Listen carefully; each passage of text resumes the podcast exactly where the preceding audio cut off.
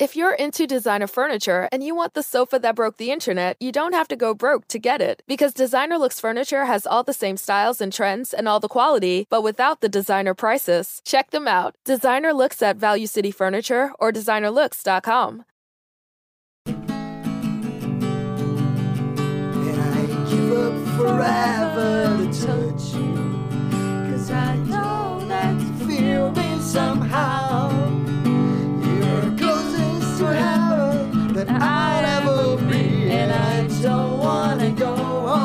now. All I can taste is this moment. And all I can breathe is your life. Sooner or later it is over.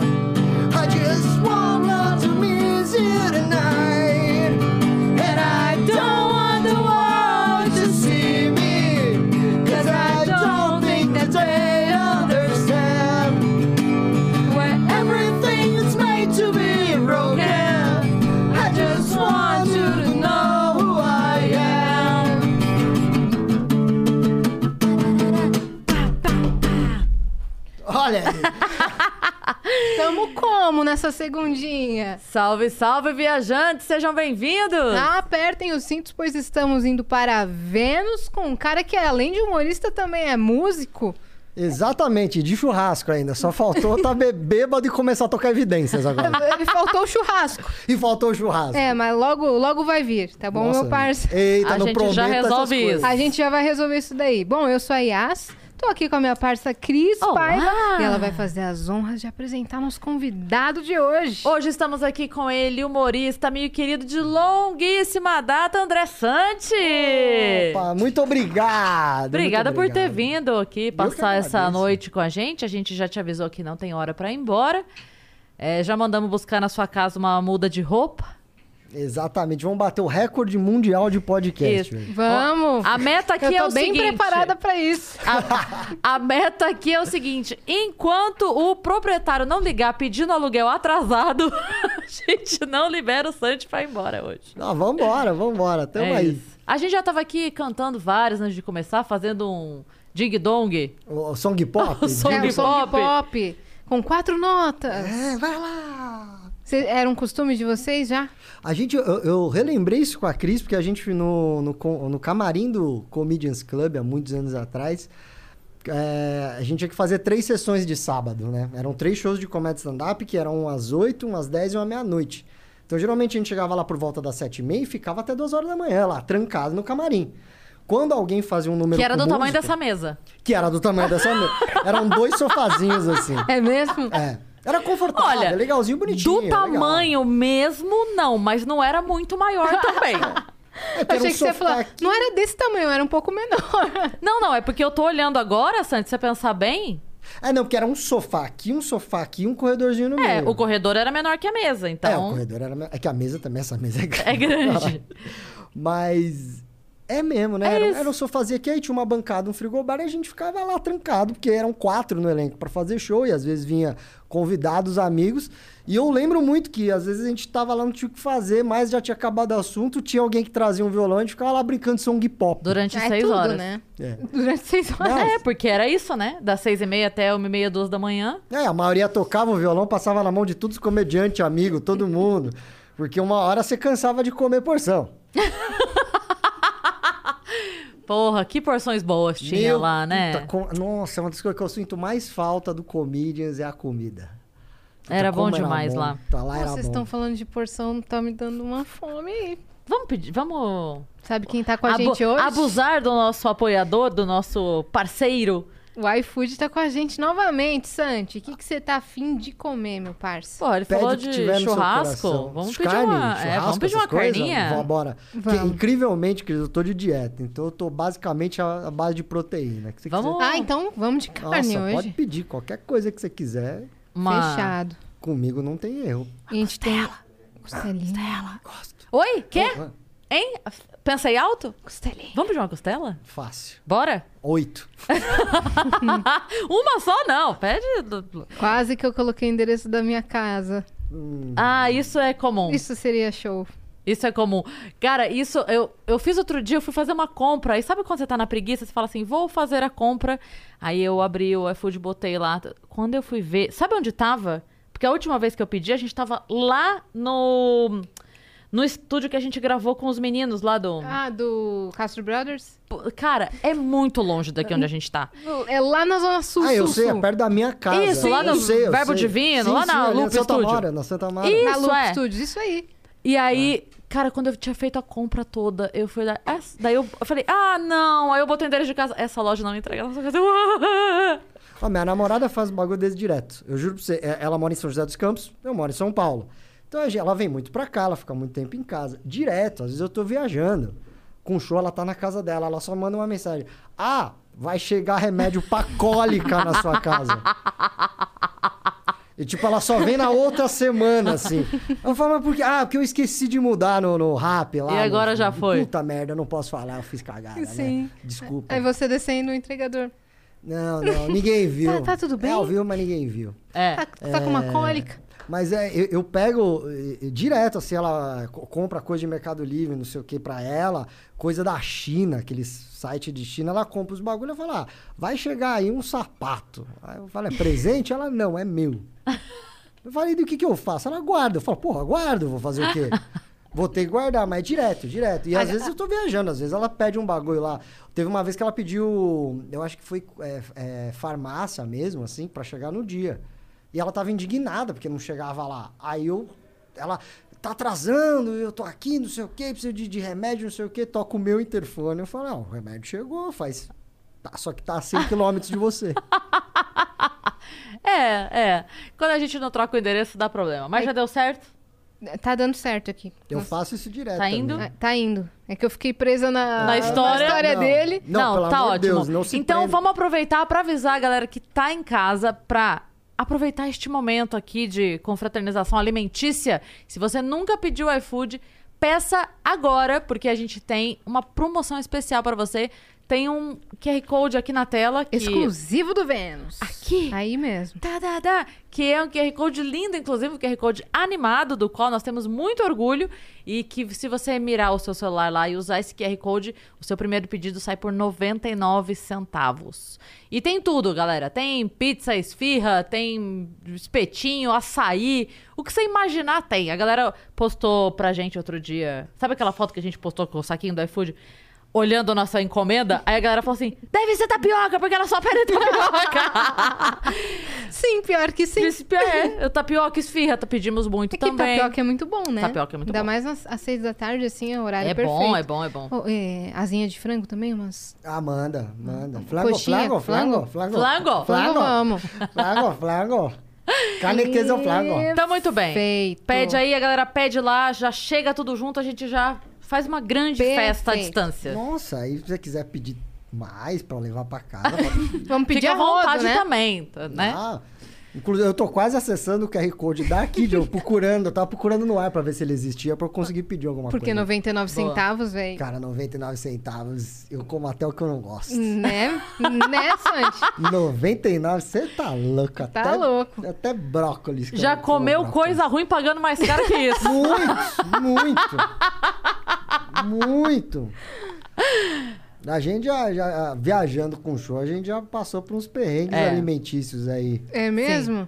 Vocês vão contar tudo, só vamos dar o um recado aqui pra galera se eles quiserem mandar mensagem pra Ah, você, boa. mandar pergunta, mandar o que vocês quiserem Mandar pro o Vênus. Pix também, mandar o Pix. mandar. Ah, só arrastar pra cima, que já cai direto no Pix do Vênus. Conta pra galera.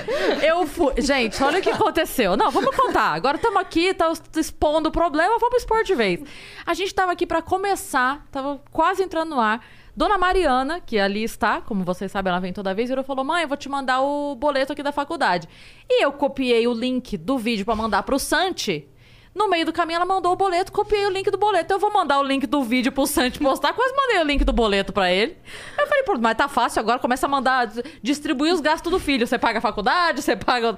Pronto, e aí a gente. Aí fica fácil, né, Aí eu Santi? falei, bota no arrasta pra cima também, no Instagram. Me assiste no Vênus, É. arrasta pra cima do Sai um, sai um boleto, que o primeiro que pagar, levou. Capacho Silva tá online nesse momento. O pessoal Olha- fala, nossa, mas tá caro pra assistir o Vênus. né? Arrasta pra cima pra ver ao vivo. O quê? Tá caro? pra- Se alguém quiser pagar a faculdade da Mariana do mês que vem, manda uma, um inbox aí que eu passo. o boleto. Manda um inbox que ela arrasta pra cima. Cuidado que você vai receber os inbox. Cuidado. Ó, é, mas se você povo quiser. é doido, é verdade. De verdade, mandar pergunta e mensagem e fazer sua propaganda aqui com a gente. Acesse agora venuspodcast.com.br e por lá você pode assistir a live. A gente tem um limite de 15 mensagens. As primeiras 5 custam 200 Sparks, as próximas 5, 400 Sparks e as últimas 5, 600 Sparks. E para anunciar, fazer sua propagandinha massa, maneiríssima aqui conosco, 5 mil Sparks estaremos fazendo. É isso. Lembrando que a sua mensagem pode ser escrita por áudio ou vídeo, que a gente adora quando vocês mandam um vídeo Nossa, aparecer aqui na nossa telinha. E se você quiser ter um canal de cortes, você pode estar autorizado, não precisa esperar a gente responder o seu e-mail, a sua mensagem. Tá autorizado. Só tem uma regra e a regra é você esperar este vídeo subir, estar uploadizado, terminado, upado ou como queira dizer, tá bom? Ele estando terminado, você pode fazer os seus cortes. E se você está nos assistindo pela Twitch, pela Roxinha e você tem uma conta na Amazon Prime, você ganha uma inscrição grátis por mês. E aí você pode entregá-la a nós. Vai lá no, no canal do Vênus na Twitch e coloca dar sub. A gente vai ficar muito feliz e você tem vários benefícios também. É isso. Demos todos os recados, Todos os né? recados dados. Agora vamos ao nosso papo. na verdade, faltou uma coisa. Ah. Faltou o emblema de hoje, né? Nossa! Temos Coloca aqui. emblema? Temos Ó a surpresa pra Eu você. adoro Se quando tem emblema. Olha só, cara, e nossa, Que irado, mano! ficou muito melhor do que eu sou de verdade. Todo mundo fala isso, né? Mas eu não acho, eu acho que fica bem, bem fiel, ficou bem maneiro. Cara, adorei isso. Quem fez isso? Como é o Qual nome, do artista? Nossa, deixa eu procurar aqui que mudou. É outro artista que fez. Assim que eu achar, eu já falo Tá pra bom. vocês. Beleza, Beleza. vamos dar o crédito ao artista. Então, ó, quem quiser recuperar o emblema André Sante, tá bom? É o código tudo junto? Uhum. André Sante, André Sante. tudo junto? Sem acento. Sem o acento do André e o Sante é com I, tá, galera? Uhum. André Sante. E aí você resgata esse emblema para ter na sua coleção de emblemas Sim. do Vênus. Gostei. E só botaram- fica por 24 horas. 24 horas mesmo, porque eu fui resgatar. Eu falei, eu tenho uma conta de administradora aqui nesse, nesse Você perdeu Podcast. também? Eu perdi.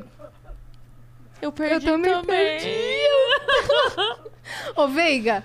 Veiga, que é nosso Veiga, programador. favor, a Veiga. gente quer os emblemas. Inclusive a Negrali, que é o emblema dela, a arte, gente. É isso. Pois Depois a gente desce off. lá, chora no, no colo do No Veiga, Veiga. por favor. Ah, eu perdi. A gente, Mas- faz- a gente aproveita que o Veiga tem a barba comum, a gente faz que nem Papai Noel. Vai lá. Puxa. Isso.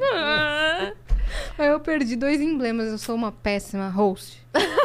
Mas tudo bem, não tem problema. O do Santi a gente vai recuperar hoje. É André Santi lá pra. Ah, é muito fofo, né?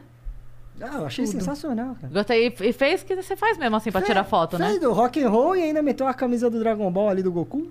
É, cara. Tá sensacional. Tudo. É isso. Ô, tá vazando um barulho pra vocês também aí? Não. Acho que é do ar. Ah, do ar. Ah. Ah, tá. Pra Bom. mim tá tipo. É, eu tenho. eu- Mas eu é porque o seu tá algum- muito alto. Eu pensei, Aqui. ou abdução.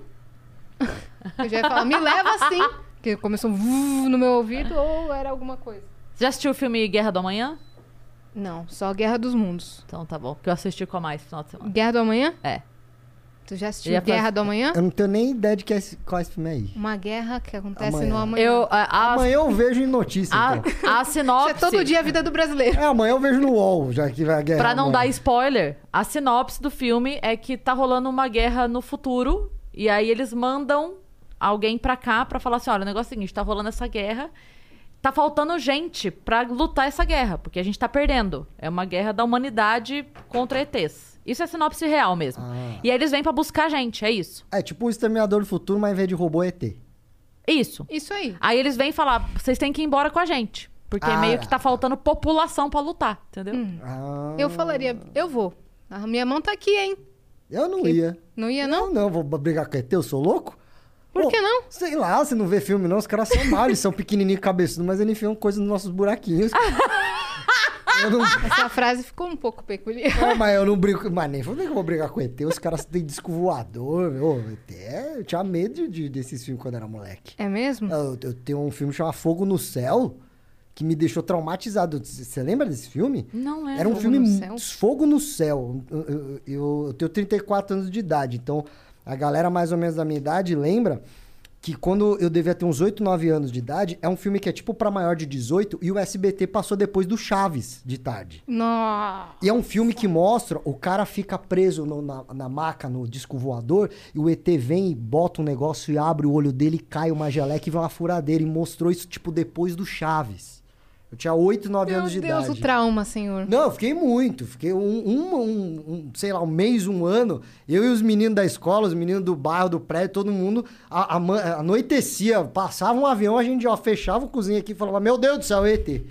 E a gente nem entendia que tinha outros buraquinhos que eles podiam xeretar também.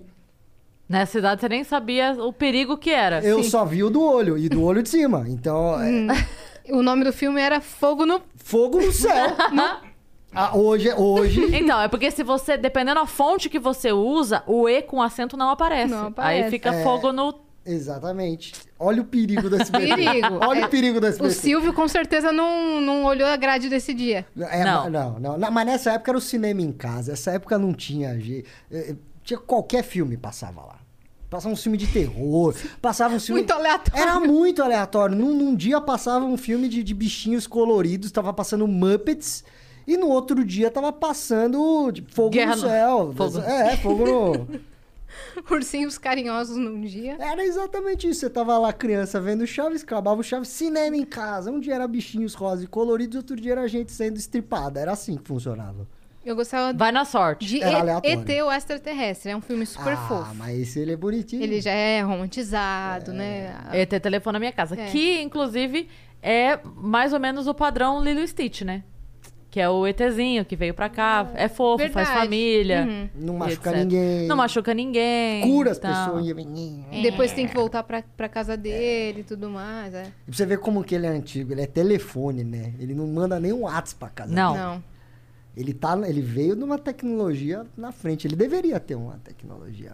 Não É. deveria, né? Eu achava que dava pra andar de bicicleta voando. Já sonhei, já sonhei com isso, inclusive, quando eu assistia o filme. Eu achava que dava pra pedalar no céu, velho. Não dá, né? É, você não tentou, né? Eu acho que daí criaram a tela pra sacada. Depois, Aí, depois eu desse só vou atrapalhar pensamento. vocês. O artista que fez a- o emblema lá é o Pixel. Pixel. Pixel. Valeu, Pixel, por fortalecer aí. O, o, o Santi adorou a arte, nós também. Nossa, Depois a Tamo gente juntasso. manda pro Santi e resgata. Não me deixe esquecer de resgatar, por favor. Boa. Boa. Ah, a gente, do ET o extraterrestre, né? Sacada. Sacadas. Sa- gra- é, grade na sacada para as crianças não saírem de bicicleta. Sim. Eu odeio a estética da grade da sacada. Eu também. É horrorosa. Ah, a telinha? a telinha, eu odeio. Eu acho horrível A também. estética? Por quê? Porque é feia. É, você tem a sacada bonita. A aí vista é linda. Aí você bota Aí uns você- quadriculados horrorosos. Entendi. Parece que o prédio tá de meia arrastão vestido pro Halloween. Não, esse é o Copan. O Copan parece há algum tempo que tá de meia arrastão, porque começaram uma obra lá que nunca termina e tá pra sempre aquele negócio Aquele- azul assim na frente, horroroso, porque como é um patrimônio tombado, qualquer micro obra que vá fazer precisa de autorização. Imagina uma grande obra. Então eles conseguiram restaurar o prédio por dentro, mas por fora não. Então por dentro é lindão, que eu morei lá, você sabe. Por dentro tá bonitão, todo feito, restaurado, pintado, tudo bonitinho. Tem por fora não pode. mó da hora, só. Porque fora, não. precisa. E aí eles co- começaram a obra, a obra foi embargada, aí tem anos que tá aquele tecido. Sabe aquela telinha de, de, de obra? É, de obra, aquele. Porque os ladrilhinhos do lado de fora estão soltando. Então eles eventualmente soltam. Precisa fazer a porra da obra. Só que enquanto não, não tem autorização, não pode. Nossa, aí mas isso é uma aquele desgraça. Meio arrastão. Meio arrastão. Um- Isso é uma desgraça. O condomínio que eu moro há muitos, muitos, muitos anos é um prédio antigo. Ele também tem as pastilhinhas, assim. No, no meio, no meio do prédio tem uma faixa com as pastilhinhas. E começou a soltar por causa dos anos. Né? Vai ficando velho e tal. Mas foi, eu acho que deve ter sido por baixo uns 5, 6 anos. Pra identificar quais eram. Isso que é um, é um- é um condomínio que não é Sim. tombado nem Sim. nada. Porque os caras consertavam de um jeito, de repente a outra parede começava a cair. Aí eles iam pro outro lado, fazia tudo aí voltava e caía. Chegou a cair, quebrar a janela. Aí o vento batia, quebrava uma janela, porque caiu uma pastilhinha. Então Os fica aqui o nosso apelo velho. pros arquitetos. Vamos abolir É, a porra da, pastilha, pastilhinha. Pelo amor de Deus. Isso. Limitem-se a house. É, Sim. No prédio, não. No prédio, não. de- ou deixa pra prédio de praia, né? Porque todo prédio de praia é tudo Tem pastilha, as né? pastilhinhas, é verdade. Eu não sei por quê. É o que que- conceito. É praia, tem pastilha, eu não sei por que que também, né? É o É, pastilha, conceito. você pensa em prédio de praia, é pastilha e pó de alumínio. Você não. É verdade. E aqueles móveis de Qual o material? de- Vime. É. Tipo, parece, parece bambu, É, Vime. né? Não, mas é, deve ser por causa da maresia, né? É, por conta da maresia, exatamente. Mas você pensa, é, toda uma estética praia, né? Cara, é o aesthetic. Esse, esse é o melhor podcast de todos até agora, porque foi todas as melhores. Todos os papos cultura inútil. A gente fez basicamente um fantástico aqui. A gente falou de filme, lançamento, notícia, Música. ET, música, comida e engenharia, É isso. arquitetura. Entendeu? Mas, viu, às A vezes- gente entrega tudo aqui Cara, no eu tô Vênus. muito feliz. Quando o. Lucas Salles veio aqui, a primeira meia hora a gente só ficou debatendo filmes da Disney. Foi. Que sensacional isso. É inesperado. Não, Não, e é. primeiro que a gente abriu com uma música super aleatória. Também. É, eu, tô, assim, eu, tô, eu tô quase botando uma roleta aqui no meio. É, É assunto. aquele jogo. Como chama aquele jogo que tinha no Facebook? É de se acertar e tinha Ai, entretenimento, geografia. Perguntados, não eram os? Perguntados. Perguntados. Tá quase isso daí. Tá roda, roda a roleta É aí. isso. Roda a roleta aí, Vitão. Dá um tema pra gente. Ô, fala- ô, ô, Vitão, deixa a galera comentar aí. O que mais comentarem de assunto, você passa pra gente. É, e o tá mais bom? aleatório. O mais, Mais aleatório. aleatório. Escolhe um bem aleatório. E a tá? gente vai, vai debater com seriedade. Exatamente. Que é a melhor Sometimes you need to take control to make a difference. That's why with FlexPath from Capella University, you're in control. Set your own deadlines and leverage your experience to move at a pace that works for you. Discover a different way forward at capella.edu. If you look around, there are so many ways to make a difference. At Capella University, our FlexPath format gives you a different way to earn your degree. Take courses at your speed. Move on whenever you're ready. Education should fit your life. Learn more at capella.edu. coisa possível. É que um pouquinho antes de você chegar aqui, é, a gente tava criando, né? Um site, uma plataforma. Mas não pode deixar vocês dois juntos cinco minutos? Não, ó- olha o papo maluco que rolou. A gente entrou aqui e eu tava tentando lembrar se eu era aqui hoje ou não, porque eu nunca lembro. Aí eu falei, Vitão, quem foi a última pessoa pra eu lembrar onde eu tava sentada? Ele falou, foi o Pelanza. Eu falei, então acho que eu tava lá e tal. Daí a Má falou assim. Nossa, se tivesse filmado, né? Se tivesse gravado em algum lugar, era fácil que a gente podia só olhar, né? Aí a gente ficou uns bons cinco minutos brincando de criar o YouTube. Tipo, fingindo que não existe. Tipo, finge que não existe. Aí a gente falou, puta, imagina se a gente criasse uma plataforma onde as pessoas pudessem colocar vídeos, né? Caramba, velho. E a gente ficou sério Genial. falando isso. Eu acho que talvez eles acharam que a gente era meio maluco, porque a gente ficou sério. A gente ficou sério um tempão. Não, porque um daí... tempão eu fiquei assim, ó, falando, falando- e assim, a pessoa quando assiste, ela podia, tipo, colocar embaixo uma opinião É. e E, ficar escrito. e aí a gente podia deixar um botão pra pessoa colocar se ela gostou ou não do vídeo, por quê? A pessoa botando se ela gostou, a gente consegue entregar mais daquele produto que ela gostou. E aí não depende do Ibope, igual TV. Não seria genial? Vocês- É, a gente, ficou, a gente ficou nessa noia mesmo, a gente ficou desse jeito. Não, agora eu tô. Eu tô impactada, porque eu preciso desse site agora. É. Vocês tinham que total ter um podcast, sabia? Mas é isso. Então a galera pode mandar que qualquer que seja o assunto, A gente vai a debater gente vai debatê-lo com, com seriedade. seriedade. A Exatamente. influência da robótica na população ribeirinha. Muito que bem. Exatamente, Muito influente. Mas conta aí, Santi, as novidades. Como é que está a sua volta de pandemia? Ah, tá e não tá, né? Aquele. aquele a gente tá- ainda tá né, nesse processo. Inclusive, era uma coisa que eu tava, tava conversando com a Cris aqui antes. A gente tá voltando a fazer show de comédia, estamos fazendo show, estamos fazendo show em teatro, estamos fazendo show em bar, evento corporativo, mas ainda é tudo com muita restrição. Então, é, é muito gostoso você voltar a trabalhar. Mas ao mesmo tempo, dói no coração você ver um teatro que é gigante, imenso e com 20, 30, 40% da capacidade. Você conta uma piada e fica aquele riso, um aqui, um aqui, um aqui, porque as pessoas têm que ter distanciamento, assim. Então é do caralho você poder voltar, eu tô muito feliz Parece que a gente fazer é open show. mic de novo. É. Parece que você voltou Tá da época que você não vendia o ainda. ingresso, assim. E- Mas é aquilo, né? Que às vezes eu reclamo dessa porra, de ah, mas pô, o teatro tá, tá vazio, o bar você tá tendo que fazer duas, três sessões, porque você só pode fazer pra 50 pessoas cada sessão. Mas aí eu penso e falo, porra, mas eu tô trabalhando, eu não tenho direito de reclamar também, né? Porque tem gente que não consegue Sim. trabalhar, eu tô trabalhando, então eu meio que eu engulo seco. Mas que é difícil, é. Ó, faz uma, duas semanas eu, eu fui pra Bauru fazer show. Já tava vendido, tava bonitinho. Foi mudando as restrições lá e cada semana vem um decreto da prefeitura e tem um do estado e aquela coisa toda. Acabou que era um domingo e a primeira sessão do meu show foi três e meia da tarde. num bar, Eu não consigo imaginar isso. três e meia da tarde. Detalhe, o bar é super bonitinho, ajeitado, fechadinho. Meu Deus, Santi. Cris, uma das regras é precisa ter ventilação. Então a gente teve que abrir a janela do bar pra rua. Então, além de ser três e meia da tarde, tá ventando sol. Tipo, o sol passou. Tava batendo sol dentro do bar. Você quer piorar? Proibida a venda de bebida alcoólica. Então a pessoa que foi não podia tomar uma cerveja num domingo de sol em Bauru.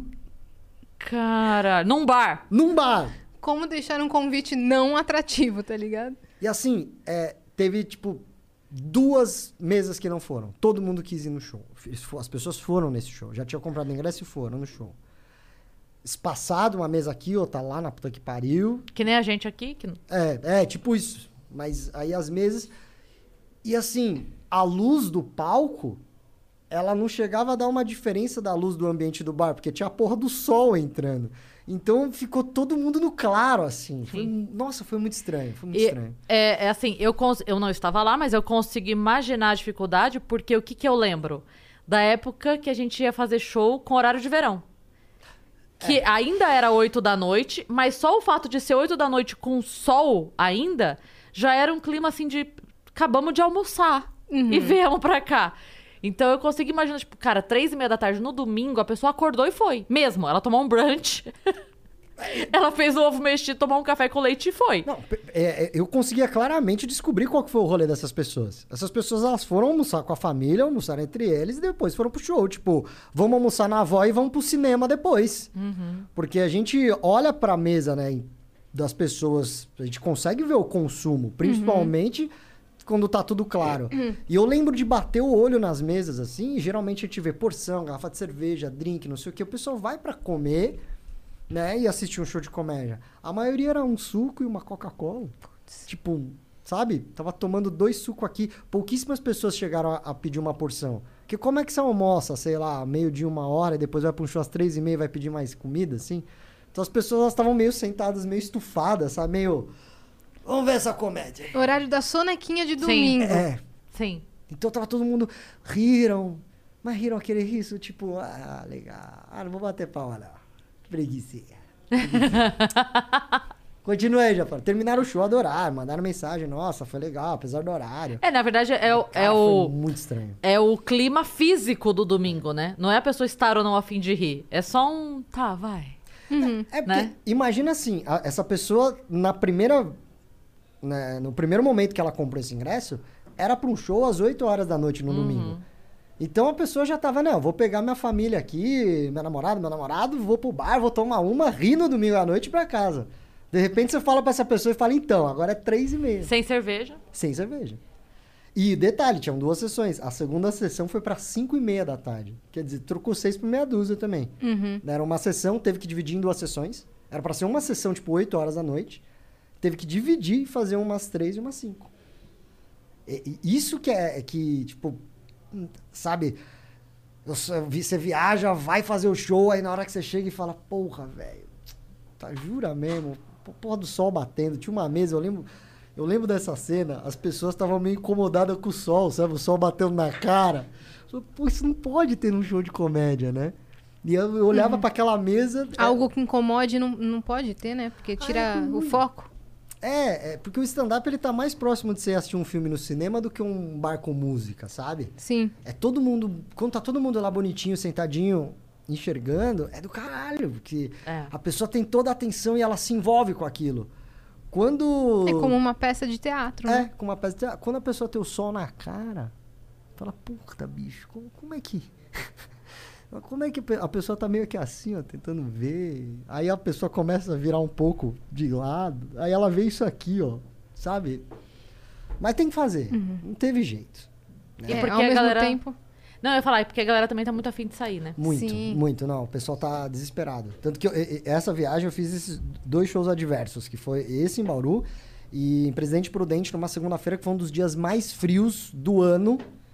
Foi é, até aquele dia aquela segunda e terça que teve meme do pessoal te printando o Alasca e a temperatura. Sim. Foi nessa semana, eu tava em Presidente Prudente, eu fiz show num clube que é aberto. Que geralmente o show lá é sensacional, porque Presidente Prudente é muito calor. Uhum. E mesmo no inverno, eles têm aqueles aquecedores externos e o bar era coberto, tudo bonitinho. O que aconteceu? Pandemia, o bar ficou fechado um ano, deu uma chuva lá, tirou a cobertura do bar, os aquecedores ficaram um ano parado, deu pau, não estavam funcionando, e de repente eu tava com 8 graus fazendo show num lugar aberto. Quer melhorar? Começa a chover. Meu Deus, cara. E tipo, não foi culpa da produção, não foi culpa do público, porque a gente teve que fazer o show. Sim. E aí eu falei no microfone, eu tava com o violão no show que eu fazia com o violão, eu, eu juro, pedi pros caras um pano, botei tipo um Perfex pra proteger o captador do violão, a produção colocou um plástico em cima dos meus pedais ali, tiramos o público que tava em volta do palco e colocamos lá pro fundo do clube, que é onde tinha cobertura, e eu fiquei meio que isolado, sozinho na garoa, fazendo show pra galera.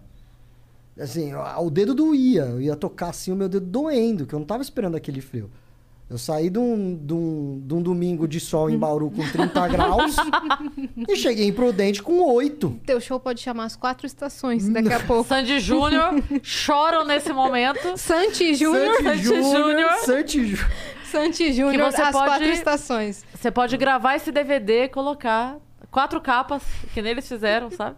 Aí você tem o show de Prudente, o show de Bauru, as capas, assim. Você marca de acordo com a temperatura da- das cidades. Ô, Eu fiz show de toque e luva na Nossa. Foi segunda e terça, duas sessões. E, e como é que é teu show? Eu nunca fui ao teu show, mas pelo que eu li, você une vários elementos. É, eu tenho dois espetáculos. Um que chama Cheguei Vivo aos 30 e um que é o Não É Grande Coisa. O Não É Grande Coisa é basicamente o mesmo solo que o, todo o primeiro solo de comediante de stand-up. A gente pega o que a gente tem de melhor, coloca num, num show de uma hora, uma hora e pouquinho, e é isso. E eu, como sempre fui ligado em música, esse show tem, tem uma parte que é musical. Então eu sempre faço alguns números com música e, e tem diversos temas e assuntos. Ou outro show, que é o. Esses temas e assuntos são improvisados, não? Não, tem uma Ah, parte tá. do show que eu improviso que eu gosto. Isso é coisa minha, eu gosto. Então eu separo uns 20 minutos, meia hora, dependendo do caso, pra improvisar com a galera.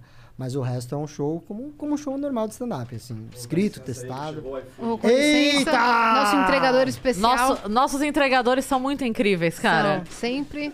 É uns caras que tem um milhão de seguidor. É uma loucura. Aqui é outro nível, né? Aqui é outro nível. Ó, passa um alquinho aí que chegou. Nossa, aqui, ó. Eita! Você sabe que a, a Nani veio aqui, e aí no dia que a Nani veio, quem subiu com a nossa entrega foi o Monark.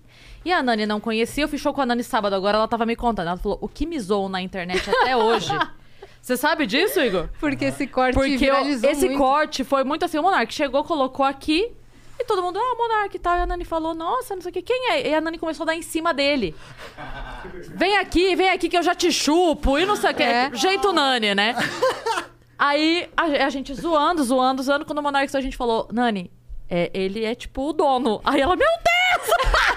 Por que, que ninguém me avisou? Por que, que ninguém, que ninguém me avisou? Foi Eu muito ia pedir um engraçado. beijo, um negócio assim. Foi muito engraçado. Ela falou, até hoje me zoam por causa daquele momento. É tudo. Então, obrigada, Igor. Você não vai falar que vai chupar ele? Ele vai ficar com inveja. que no Então, dia da Nani, ela triste. Então, eu tava pensando em falar isso, mas eu, eu acho que não, acho que eu não quero, não. não? Você vai, vai, pa- vai passar essa? Essa eu passo. Passar. Ele tem que fazer isso pros donos aqui mesmo? Ó, A gente não explicou. A produção não te explicou que tinha essa parte? Que Tá no não? contrato. Ah, droga. Ah, mas ele é limpinho, né? não Tá sei. bom, aí. Mari, conta pra gente. A gente não sabe. Ah, É, e vocês aparenta perguntaram sim. aí de assuntos aleatórios, Hum. agora que chegou um rango, a galera falou de panela antiaderente. É um bom assunto. Vamos falar disso. Dá pra filosofar. Panelas Antes disso, só lembrar a galera, então, que não tem panela antiaderente, só pra avisar a galera. É, quem não tava aqui no comecinho ainda, chegou agora. iFood, 99 centavos, primeiro pedido. Tem um QR Code aqui no canto da tela. Mira lá e aproveita que tem de tudo que você pode imaginar por 99 centavos. Ó, a costela É chegou, meu parça. Ó, ó, ó. Passa assim. Ah, ah, ah, nossa, agora eu fico. Agora você a- vai a- Agora a enlouquecer. gente, a gente co- completa essa maratona podcaster. Agora... Você tá, você tá fazendo maratona essa semana?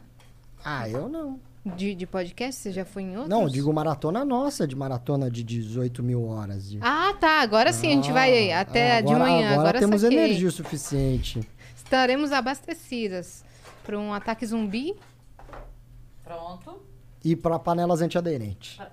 Esse aqui é do quê? Acho que é pra cortar. Não sei. Eu não sei, eu não entendo. Não, A produção.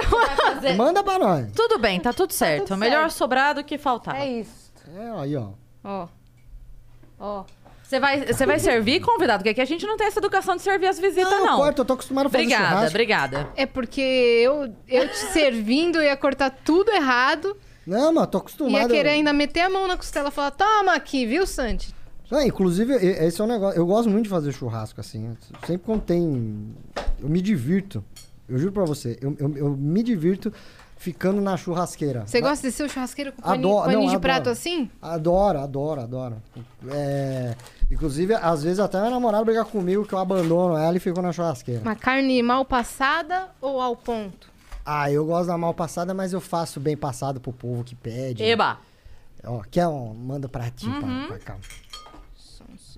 Eu faço mal passada, bem passada. Yas, Desculpe. olha aqui, ó. Ô, valeu, meu querido. E tem mais um tequinho aqui, que deixa pra depois. Olha aí. Mas E tem tem pra todo mundo. tem mais uma ali também, ó. Ah, é que eu botei o pedacinho E pra se sobrar uma bonitinho. faca aí? Você quer uma faca? Ah, se sobrasse. Mas se faltar pra você, eu vou ficar mal. Não, mas hein? tem aqui, ó. Essa É. aqui é de, de servir. Ah, então é de servir. Ah, é só tá. a faca, só a faca. Não, mas... eu- eu- A eu- gente tá todo confuso aqui. Tá ótimo. Vocês não ótimo. ligam se eu comer no A dedinho, gente não, vai né? falar agora sobre a coisa antiaderente. Panela antiaderente. Pra comer é bom. costela, né? Disserte. Sobre panela antiaderente? É. Uma das melhores invenções da humanidade depois da privada. Depois da privada, Eu acho que é. o, se- o seu fogão lá na, na sua casa é qual? Ah, é um... Aquele fogão... É um cooktop ou um Não, tradicional? fogãozinho, tradicionalzinho. É um fogãozinho, mas hum, a- a inven- eu sou um cara que odeio lavar louça, mas eu odeio muito, com todas as forças da minha vida. E a panela antiaderente, ela facilita muito a vida da pessoa que não gosta de lavar louça. Facilita. Mas muito a vida. Inclusive, eu depois que eu cozinho com a panela antiaderente, se eu sei que eu vou fazer um negócio que, por exemplo, eu fiz uma carne, a gordura da carne é bom pra fritar o negócio depois. Então o que, que eu faço? Eu só passo um paninho e eu deixo ela lá sem lavar. Por quê? Porque a gordura do beiquinho que eu fritei antes tempera a carne do amanhã. True. Faz todo sentido. Faz- Faz todo E sentido. se ela não é antiaderente, ela queima a, a gordurinha Queima. e deixa o negócio ruim. Uhum. Ah, E eu, eu te perguntei do fogão porque eu lembrei de outra coisa. Porque agora, agora que eu me mudei, o meu fogão lá é de indução. Hum. E aí tem os tipos específicos, né? De panela. Ah, é, né? Não pode É. qualquer panela. Po- Tem que ser de ferro fundido ou de inox, se eu não me engano. Mas aquelas antiaderente, aquelas da propaganda, pode? Aquela que é 300 pau a panela? É, Polishop? isso. É. Eu não sei. Não sei. Eu tenho Você que tem uma testar. daquela? Não, então a... É, te- Fake? né, Fake não- shop? É 300, não é 300, 300. É aquela antiaderente. Olha, funcionando, tá ótimo. Funcionou, lavou É. três vezes, A minha mãe acabou. Sua, comprou. sua, Minha mãe comprou uma dessa, sua amor. carninha tá bem temperada lá. Não, tá ótimo. Frita um bequinho antes, Uhum. nossa, tá louco, se eu tô em casa E cozinhando. pra lavar uma beleza, né? É, eu nem lavo direito, né? Porque a gente tá sempre usando ela. Eu tenho, eu tenho, eu devo ter um Que monte de... nojo, hein, cara? Não, não é nojo, não, porque é tipo, sabe aquela. é, você fica sempre usando a mesma panela, você passa uma água, passa um paninho. Passa uma água, passa um paninho. Só Não, que eu não não vou suja. viajar que eu lavo essa panela. E Mas quando for lavar, é a parte amarela da bucha. Hum, Exatamente. Essa é uma dica importante. muito importante, porque senão você estraga a sua panela. A sua antiaderência e a panela e risca tudo. Eu sei, eu estraguei três, assim. Eu achei que era frescura a primeira vez. Falei, ah, a parte da bucha. Eu falei, não, mas esse negócio é antiaderente, é tefaldo. é Isso aqui, isso aqui vai sair. Aí eu passei o negócio, deu duas lavadas, saiu, descascou tudo. Eu falei, ah, Hum, Que tristeza. É, é Teflon o nome do material? não é? É Teflon. Um negócio assim, né? Teflon? Teflon, aí Tefal é, É, o- é o Tefal. Teflon da... da só- alguém me falou que essas panelas liberam substâncias na comida. E é, verdade? Eu não sei, se liberam, tá temperando, porque tá ficando bom a minha, então... Essas substâncias estão ótimas, então. Devem ser substâncias da Ginomoto. Essas substâncias. Porque tá bem temperado. Qual que é a receita dessa carne? Nessa receita dessa carne vai azeite, sal, pimenta, teflonzinho. um toquinho de... Te... Porque não tinha lenda... Um toquinho de teflon. Um toquinho de teflon. Não tinha um negócio também das panelas de ferro? Quando a criança tava com... Eu lembro quando era moleque, era isso. Ah, o menino tá faltando ferro, então tem que Anemia. Uhum. cozinhar... É, tem que cozinhar panela de ferro, não era? Tinha mesmo. Tinha um lance desse, não tinha? Tinha, tinha um lance desse. Você cozinhava. É, então é porque Pedra. solta mesmo, né? Ah, mas o ferro não? É. O tefal, Uhum. teflon. Temos algum especialista no chat? Podia ter, Nós né? somos Em panelas? especialistas. Ah, Pra, pra tirar, tipo, uns universitários mesmo. Eu queria saber de verdade esse negócio. Também. Não, na verdade eu não queria saber, porque vai que solta o bagulho, eu fico com medo e jogo fora. Do nada o Pedro, ele na, na operação do Pedro. Caralho, como você apareceu aí? Pedro, do nada. Tudo bem? Aqui é assim, aleatório o tempo todo. Tá ótimo. Tendo costela tá ótimo, né, Tendo Santi? Você não tá nem vendo. Não, eu só tô respondendo por educação. Olha ele aí. Veiga, Veiguinha. eu troco, astro. eu troco uma coxinha de frango Eu também. E um pra pão, você um liberar o emblema do nosso próprio podcast que nós esquecemos de resga- resgatar. Tá trocado? É Negrali Pelanza. Ótimo. Nossa, ele aceitou super fácil. então valeu, Veiguinha. Ufa! Ufa! Que a gente fica aqui, Pedro, e a gente esquece de resgatar nosso próprio emblema, entendeu? Ó, porque a gente não, não se assiste, que a gente lembra o que a gente falou. Hum. Você vê que coisa. Mas você vê que a gente tentou resgatar posteriormente. A gente falou, não, peraí, pera lá. Estamos aqui juntando os É embleminhas. isso. Mas a gente tem que começar a fazer que nem a galera faz com áudio de, WhatsApp. Que é assistir o próprio podcast pra lembrar o que falou. Porque a galera Sim. faz isso com áudio de WhatsApp. Sim, às vezes eu tô Você assistindo. faz? Não. Não, porque eu não tenho paciência. Pra você mesmo? Eu não tenho. Eu juro, se eu Você fosse não meu se amigo, escuta? eu ia me odiar muito. Você não vê seus shows também? Você não escuta seus Foi até bom você tocar nesse assunto. Pois te odeio. Mas eu, eu- eu não. Sei lá, porque eu, eu respondo o áudio. Que, assim, eu, eu não mando áudio de menos de 30 segundos, porque eu, eu acho que se é menos de 30 segundos dá pra escrever. Só que aí eu também eu acho mancada áudio de mais de um minuto. Se a pessoa não for Cris Paiva, porque não dá pra escrever o áudio de 30 segundos, porque ela fala muito rápido. Não, mas eu também falo, esse é o problema. Vixe, Aí você... mano. É. Aí O eu- meu áudio, sem acelerar, parece que tá acelerado. Acelerando fica O inaudível. não dá. WhatsApp tem que inventar o menos. O menos um. Sometimes you need to take control to make a difference. That's why with FlexPath from Capella University, you're in control. Set your own deadlines and leverage your experience to move at a pace that works for you. Discover a different way forward at capella.edu. If you look around, there are so many ways to make a difference. At Capella University, our FlexPath format gives you a different way to earn your degree. Take courses at your speed. Move on whenever you're ready. Education should fit your life. Learn more at capella.edu. O É. O desacelerar. O que, que ela 0,5. falou aqui, gente? Ah, eu, eu, eu vou falar um negócio pra você. Eu, eu não. Eu, a minha mãe tem essa mania, né? Eu vejo ela manda o áudio no WhatsApp, ela acabou de mandar o áudio, ela ouve ela mesmo de novo. Minha mãe Ela também. Ela faz. É coisa de mãe isso, porque. e não é que assim. Eu não lembro se eu falei a tal coisa. Não, ela manda o áudio e já dá o play de Hum. ah, novo. não. É, isso eu faço. Na Mas- hora? Não, não. Se eu não lembro o que eu falei. Ah, não, se eu também. Porque às vezes, por exemplo, eu mandei um áudio pra Yas, tem dois dias. Ela respondeu, daí ela fala assim: Ah, Cris, beleza, pode ser. Aí eu, pode ser o quê, Brasil? O que, que pode ser? Aí eu volto a ouvir o meu pra falar: Ah, tá, pode Concordo ser, comigo entendi. é. Não, isso daí sim, mas a- a- o que a minha mãe faz é assim: ela manda o áudio agora, E na hora ela já na dá hora play. ela, ela, ela dá play. Acho que é pra ter a sensação. Peraí, de- deixa eu ver se a pessoa tá entendendo o que eu falei. Será que foi mesmo? Hum. Eu não sei. Mas acho que é E se eu falei achando que falei uma coisa e falei outra? Uhum. E a pessoa vai entender errado e a culpa é minha. Eu às vezes escuto. Eu, eu falo, deixa eu ver se eu não sou uma idiota. E dou play. Às Daí eu vezes- falo, sim, sou. Aí você apaga o áudio e manda outro. Não, apagar, eu me recuso a apagar a mensagem. Eu acho feio. Sabe o que eu faço muito? Eu, eu, eu apago o áudio no meio do caminho. Hum. Porque eu começo a desvirtuar do negócio. Eu também. Começo a mandar... Aí às vezes eu olho e falo, caralho, minuto e 40, hum. não. Aí eu cancelo. Agora falo, que eu já sei o que falar, vai é. ser mais sucinto. Eu, tipo, aí dá um minuto e 40 de novo. Eu falo, porra, eu não posso fazer isso com a pessoa. Aí eu gravo a terceira vez. Aí dá um minuto e 40. Eu falo, porra! aí eu mando dois de 30 e um de 40. né? Porque daí fica menos. Isso é uma coisa que eu não entendo. Apesar de a gente não estar no show de stand-up, tem uma coisa que eu não entendo. é a pessoa que separa o áudio só pra dizer, vou continuar em outro. Por que, caralho? Eu vou ter que ouvir também. Porque ela pensou a, o- a outra parte. Não, mas é, Às vezes a pessoa não quer mandar áudio longo. Uai. Aí, tipo, ela tá gravando. Ah, vou mandar outro pra não ficar tão longo. mas é tipo separa por episódios. Tipo, eu tenho que falar pra Cris.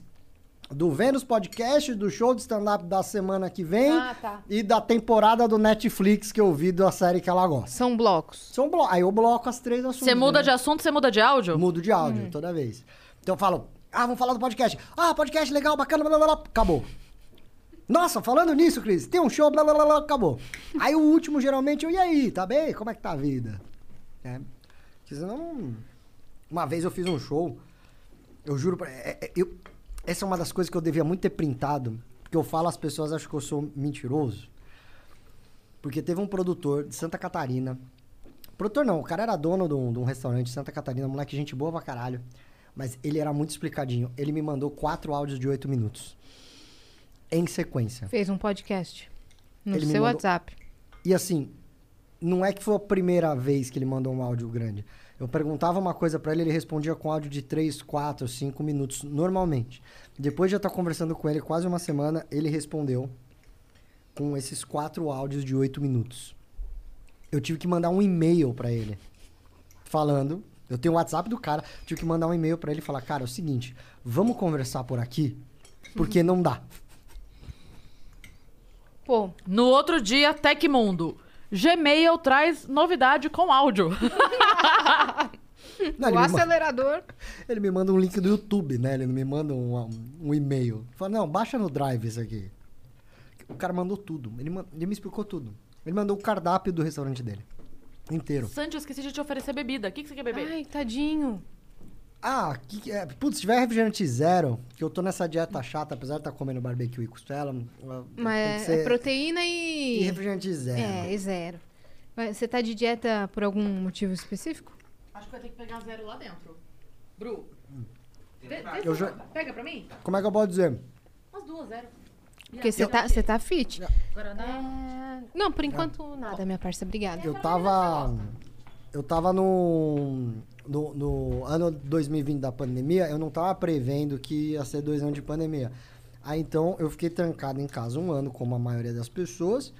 E, e, basicamente eu fiquei enchendo a cara e eu empanei o Brasil. Eu empanei tudo que você possa imaginar. Minha namorada veio com a porra do, do- daqueles vídeos do Facebook de um minuto. Falou, Você nossa, empanou? eu empanei o Brasil. O Tudo Brasil, que tinha. Um, tudo, chi- um tudo, chinelo tudo. Havaianas. Ele Empanei, empanava e empanei, fritava. Empanei. É isso? Tudo, tudo. Se tem uma pessoa que ganhou dinheiro comigo na pandemia, foi o fabricante de farinha panko. Cê- Vocês não têm ideia. Era, é, é, minha namorada, porque ela gosta muito de comida, a gente ficava fazendo porçãozinho de boteco pra comer em casa. E ela vinha aqui, ó. Olha essa receita de um minuto do Facebook. Olha isso aqui que eu vi no TikTok. Aí tava lá o cara pegando uma cebola e fazendo a cebola empanada. Aí tinha a cebola empanada com carne dentro. Aí tinha a cebola empanada com carne dentro e um cheddar. E eu fiz todas. Você fez todas essas? Fiz todas. Aí chegou no começo desse ano, fui fazer check-up. O médico falou, então, Colesterol, meu amigão. nossa, colesterol, triglicérides, pressão e glicose. Tudo, tava tudo. Aí ele falou, bicho, para. Aí eu falei, tá bom. Aí eu tô num, num processo aí de zerar os exames pra poder comer fritura de novo. Mas, Ufa, cara. É, mas Não é- esperava, não, que você tinha estourado Cara, aí os- você plantou da- a sua própria comorbidade. Não, foi quase. Teve opa! Teve gente Chegou. que falou pra mim assim: você foi genial, porque você ficou zoado na época da vacina e vacinou antes. Mas é que a hipertensão meu é de família. Eu, tipo, até hoje, agora eu perdi peso, a hipertensão eu vou ter pro resto da vida. Primeira dose já? Já foi a Já foi? AstraZeneca, passei mal, foi delicioso. Mas vale a pena. Tava até falando pra Cris, foi o melhor calafrio da minha vida, a melhor febre da Hum. minha vida foi a reação da vacina.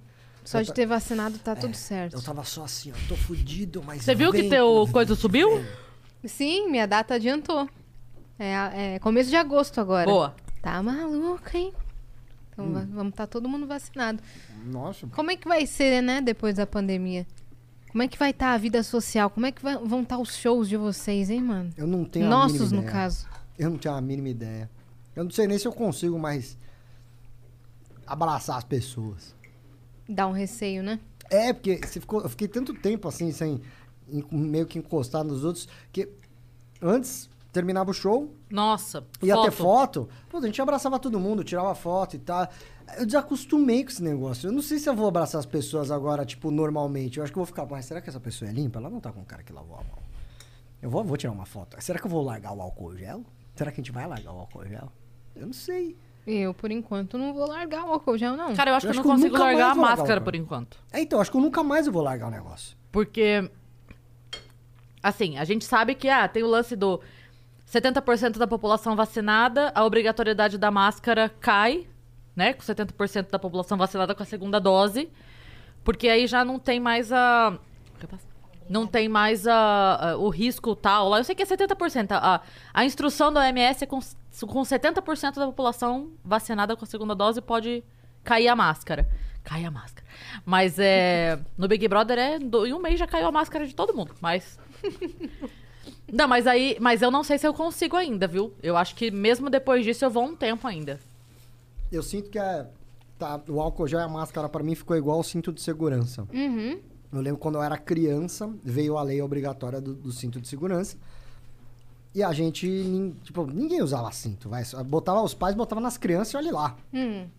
Hoje em dia, se eu, sei lá, eu tô manobrando um carro na garagem só, coisa que você não vai botar o cinto ali e tal, eu me sinto meio, nossa, eu tô sem um negócio aqui. Eu coloco. Não, então, eu. Pra ligar né? o carro, eu tô de cinto. Fica aquele negócio assim, né, manobrando o carro na, na- na garagem, eu fico meio, nossa, eu tô, eu tô inseguro. Imagina dirigir hoje sem cinto. Eu acho que eu vou ficar meio assim, sei lá, eu vou fazer um show, beleza. A gente sabe que, sei lá, passou a pandemia. Mas não sei se eu vou conseguir fazer igual fazer, que é tipo tirar foto com todo mundo, cumprimentar e depois ir pro camarim comer, só lavar a mão. Sim. Não, eu acho que eu vou ficar passando álcool gel em tudo, tipo, sei lá, trocar carro, não sei lá. Como O que a gente vê nos outros países, por exemplo, nos Estados Unidos, eles estão super conseguindo ficar sem máscara, fazendo show, aglomeração, tipo, estão voltando na maior felicidade. Mas será que quando que- chegar esse momento a gente também não vai ficar emocionado assim? Assim, tem, tem duas coisas, assim, de. é, de histórico, de, de herança cultural. Que é a primeira, a gente entende porque o povo europeu é mais frio, né? A gente sempre fala isso, que eles, tipo, não se abraçam, não tem essa, essa coisa que a gente tem. Porque já passaram por outras pandemias graves, né? Já tiveram outros momentos históricos assim. E aí meio que todo mundo foi se habituando a nunca se abraçar e se beijar muito. Essa é a primeira coisa. E a outra coisa é o hábito no Japão, que as pessoas com qualquer gripezinha, resfriado bobo já estão de máscara, porque entende que aquilo é um vírus e eu não quero passar. Não importa se é um vírus mortal, aí é outro papo. Mas é um vírus, eu vou usar a máscara e pronto. Então, é, foi muito fácil para eles aderirem à máscara como um uso coletivo obrigatório, porque já, já era mesmo. E tanto é que eu vi, essa semana eu vi que eles estão é, agora pegando no pé da vacina, porque até então eles nem estavam. Porque a, a, a- como fala? A postura das pessoas é tão correta que a hora que falou higienização, máscara e os cacete, todo mundo entrou na higienização, máscara e os cacete, e os números caíram o, o suficiente e eles nem estavam pegando no pé. É um dos países que está mais atrasado, inclusive, na vacinação. E agora eles estão falando, não, agora veio a variante Delta, é um pouco mais sério, não sei o que, não sei o que. Eles começaram agora. Porque eles nem tinham essa necessidade. Olha que loucura. Só com cuidados básicos, assim, só de entender o básico. Um amigo. Eu tenho um amigo meu que mora na, na Nova Zelândia. E tem uns caras. um- alguns amigos na Austrália ali, que eu, e produtores que eu conheci quando eu fui fazer show lá. E, é e parecia que eu, quando eu conversava com eles durante a pandemia, parecia que eu tava conversando com pessoas do futuro. Porque o meu amigo mandou, mandava no grupo, sei lá, no começo desse ano, ali ele mandava no grupo assim. Via foto nossa de máscara e mandava, velho, eu nem lembro mais o que é usar máscara. Nossa. Ele já tava nesse momento? Já, porque lá na Nova Zelândia os caras trancaram tudo de verdade. Demorou pra vacina também. Ele só vacinou agora, acho que é porque a mulher dele tá grávida. E aí ele lá na Nova Zelândia tá vacinando o casal. Se a mulher tá grávida, nada mais justo vacina o pai junto. Eles moram juntos, são casados, vacina todo mundo da casa. Sim. Mas ele falando, putz, a vacina tá, tá aqui, tá mó de boa, ninguém tá meio que nem aí, porque aqui o pessoal trancou, zerava a doença. Aí tinha um caso, trancava mais duas semanas. Então, Brasileiro ele? ele brasileiro. Ele falou, falou, cara, aqui na época que trancou, trancou de vez. O seu vizinho saía na rua, os próprios vizinhos ligavam e denunciavam. Né? Você podia sair pra ir no mercado, ir na farmácia, mas não era pra dar a volta. Então, realmente, tipo, zerou. O Sim. cara, o cara da Austrália, ele me ligou falando, ô, inclusive, vamos... Vamos começar a se falar de novo pra vir pra cá e tal, não sei o que. Eu, fal- eu falando, bicho, como vir pra cá? Você é louco. Ele, não, não, que eu acabei de fazer um carnaval aqui pra 700 pessoas. Não, não sei o que. Eu falei, cara, aqui a gente não consegue no mercado ainda. Então eles, parece que eles estão em outro mundo. E, e Então, então, né? E, e não foi por causa de vacina, foi por causa de, beleza, vamos trancar o país. Tá certo que é uma ilha, é mais fácil e tal, mas eles foram um dos primeiros. A Austrália e Nova Zelândia, os caras, ó, Hum. trancaram ali e já era. pelo menos enquanto esperava a solução definitiva, né? É, é, é, assim, O duro é ter o culhão pra fechar e bancar isso antes do. Porque assim. Aqui é, é meio que consenso. Todo mundo entende que se a gente não tivesse demorado tanto pra primeira vez que trancou, a gente teria evitado uma proliferação muito. né? Teria sido muito menor do que foi. Mas e aí, pra bater o pau na mesa e fechar o país às vésperas do carnaval? ah, não vai, né? Brasil. Do é- carnaval do, de 2020, você diz, É. né? Aquele que você acha que não devia ter. Desde Não, eu sempre achei. Cara, eu tava. que a gente tava escutando tava só o. notícias que lá fora a coisa é. tava feia. Então, eu estava acompanhando desde dezembro. Desde aquele Entre Natal e que Ano saiu Novo a primeira que saiu. notícia. É, eu, Eu, lembro. falei, cara, fudeu, fudeu, fudeu. Uhum. E aí começou a notícia, virou o ano. E por que, que eu tava acompanhando? Olha essa loucura. Eu tava escrevendo um podcast lá pra CBN. Que eu escrevi o Hum. podcast infantil. Então a gente dava notícias pra criança toda semana. Então toda semana chegava todas as notícias pra, pra gente. Pra gente selecionar o que ia colocar no jornalzinho. E aí eu tava acompanhando, então, já desde dezembro. Aí começou janeiro, começou a chegar, começou a chegar. Cara, não teve como. Eu acho que deveria ter trancado tudo e foda-se, vai parar sim, mas teria. Cara, era guerra civil parar carnaval no Brasil. Ah, não tem jeito. É igual na, época das eleições do ano passado também, que foi a época, não, agora caiu os números. Aí passou a eleição, subiu. Mas não subiu tanto. Aí passou ano novo, aí subiu de É. verdade. Aí subiu de verdade. Até janeiro a gente tava achando, nossa, as coisas estão muito melhores, né? É, Chegou é. fevereiro, março, tranca tudo de novo. É. Para tudo de novo. Eu até entendo, eu entendo todos os lados, assim, porque Sim. eh, eu trabalho, eu faço muito show em bar, eu conheço os donos dos bares. Tem, tem alguns argumentos que eles usam que realmente dá pra entender. E não é nem pelos donos dos bares, é mais pra, pra galera que trabalha pra esses Total. caras, assim. Né? Porque o dono do bar, ele até fala. Vários caras, produtores e donos do bares falaram pra mim, falou, cara, dá pra fechar. O problema não sou eu. O problema não é só o É o funcionário, né? O problema é o cara que, que, que, que trabalha pra mim, que é o, é o quarto emprego dele, porque ele eh, trabalha em quatro empregos, porque né, tem que sustentar a família. E, e a mulher dele que sustenta a casa com ele também trampa aqui. Ou é Isso. diarista e não tá tendo trabalho. A diarista não tá tendo trabalho, porque a maioria deles né, faz. Pra, compensa mais pro garçom, pro barman pegar vários eventos, Sim. né? Vários bares e fazer do que? Trabalhar para um só. Então os caras fazem isso e de- esses caras de repente não tem mais nada. E, e são pessoas que às vezes não estão numa condição de, beleza, vou ficar um mês. sem Não trampar. tem, não. Não dá. Ah, E aí, como é que você vira pra essa pessoa e fala: olha, desculpa, seu trabalho não é. Não é prioridade. Seu trabalho não é essencial. é essencial. Desculpa. Porque aí você pensa, putz, mas beleza, como é que você vai coordenar isso? Não dá pra coordenar no Brasil. Eu senti uma coisa que foi o seguinte, a primeira volta, entre aspas, da pandemia, eu achei muito difícil de fazer show. Ali das pessoas respeitarem, eu tinha que brigar muito com os produtores, com os donos do bar, o público arrumando confusão. Isso lá pra setembro de 2020. Uhum. Quando fechou meio que de novo no começo do ano e voltou agora, maio de novo, a- final de abril, maio, eu achei que as pessoas acho que entenderam. Eu também acho que teve essa diferença. Teve, as pessoas falam, "Be- putz, beleza, se eu quiser ir no bar, agora eu vou ficar sentado de máscara. É. Eu vou tirar pra consumir, pra beber e Isso. tudo bem. Mas se eu vou no banheiro, eu vou botar minha máscara, eu vou no banheiro e passar álcool gel. A primeira volta não teve isso. Mas sabe por que eu acho que aconteceu também? Teve muita. Porque assim, no primeiro momento, foi assim, caralho, medo. Todo mundo se trancou. Quando todo mundo começou a sair, porque o Brasil é um país imenso, demora pra chegar na gente. Demora pra ter um caso perto de você.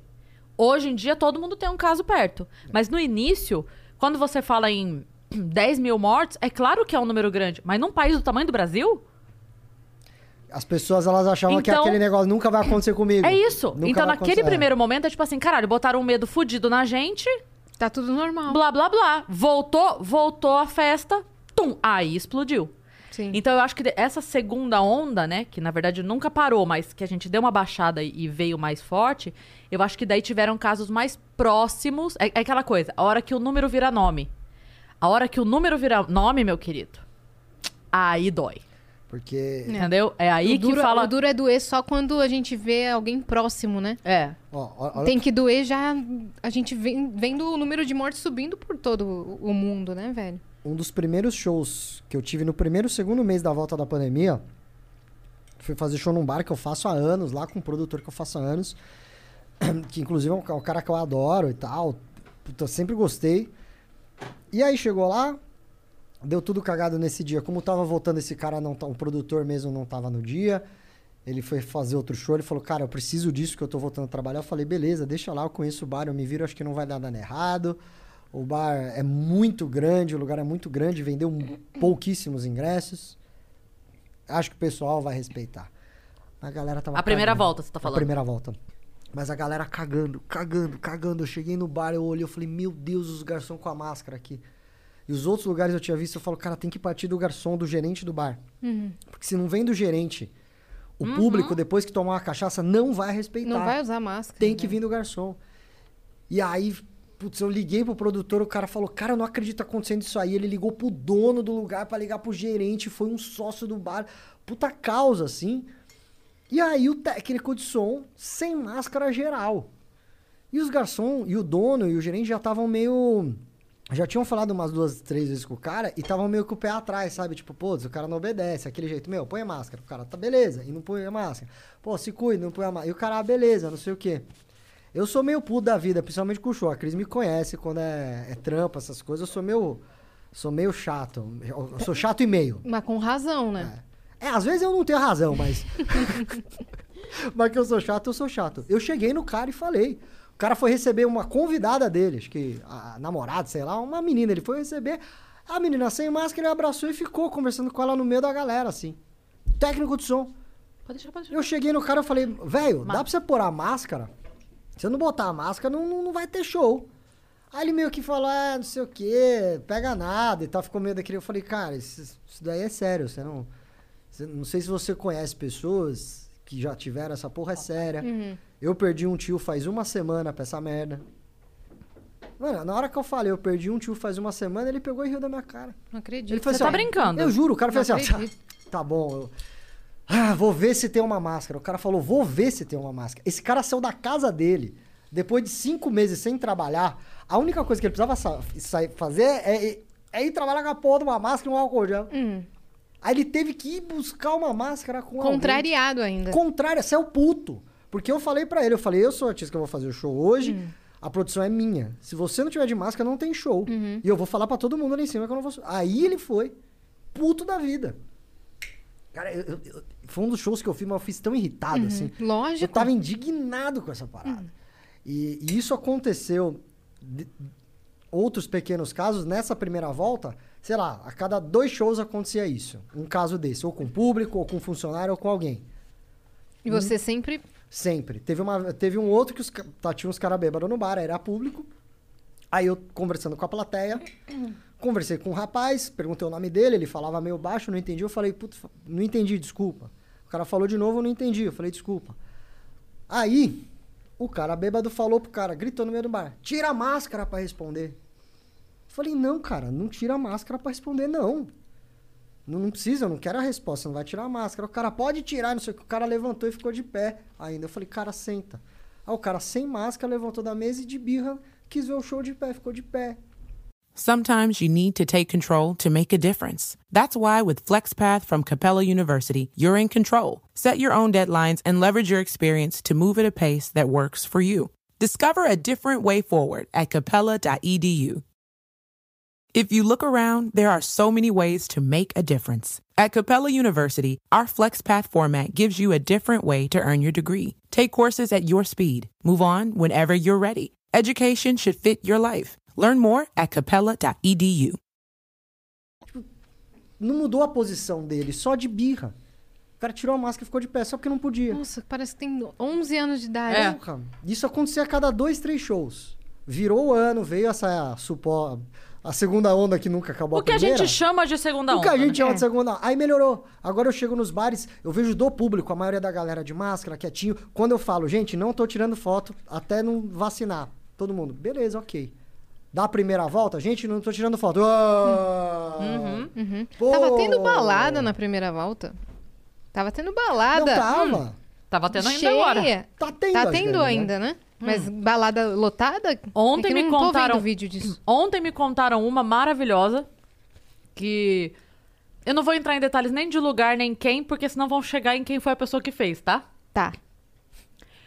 Que estavam, tipo assim, tomando um café e aí chegou uma pessoa conhecida que tinha ido na manifestação. Aí tava com a bandeirona lá de ele não e sentou ali pra conversar com, com as outras pessoas.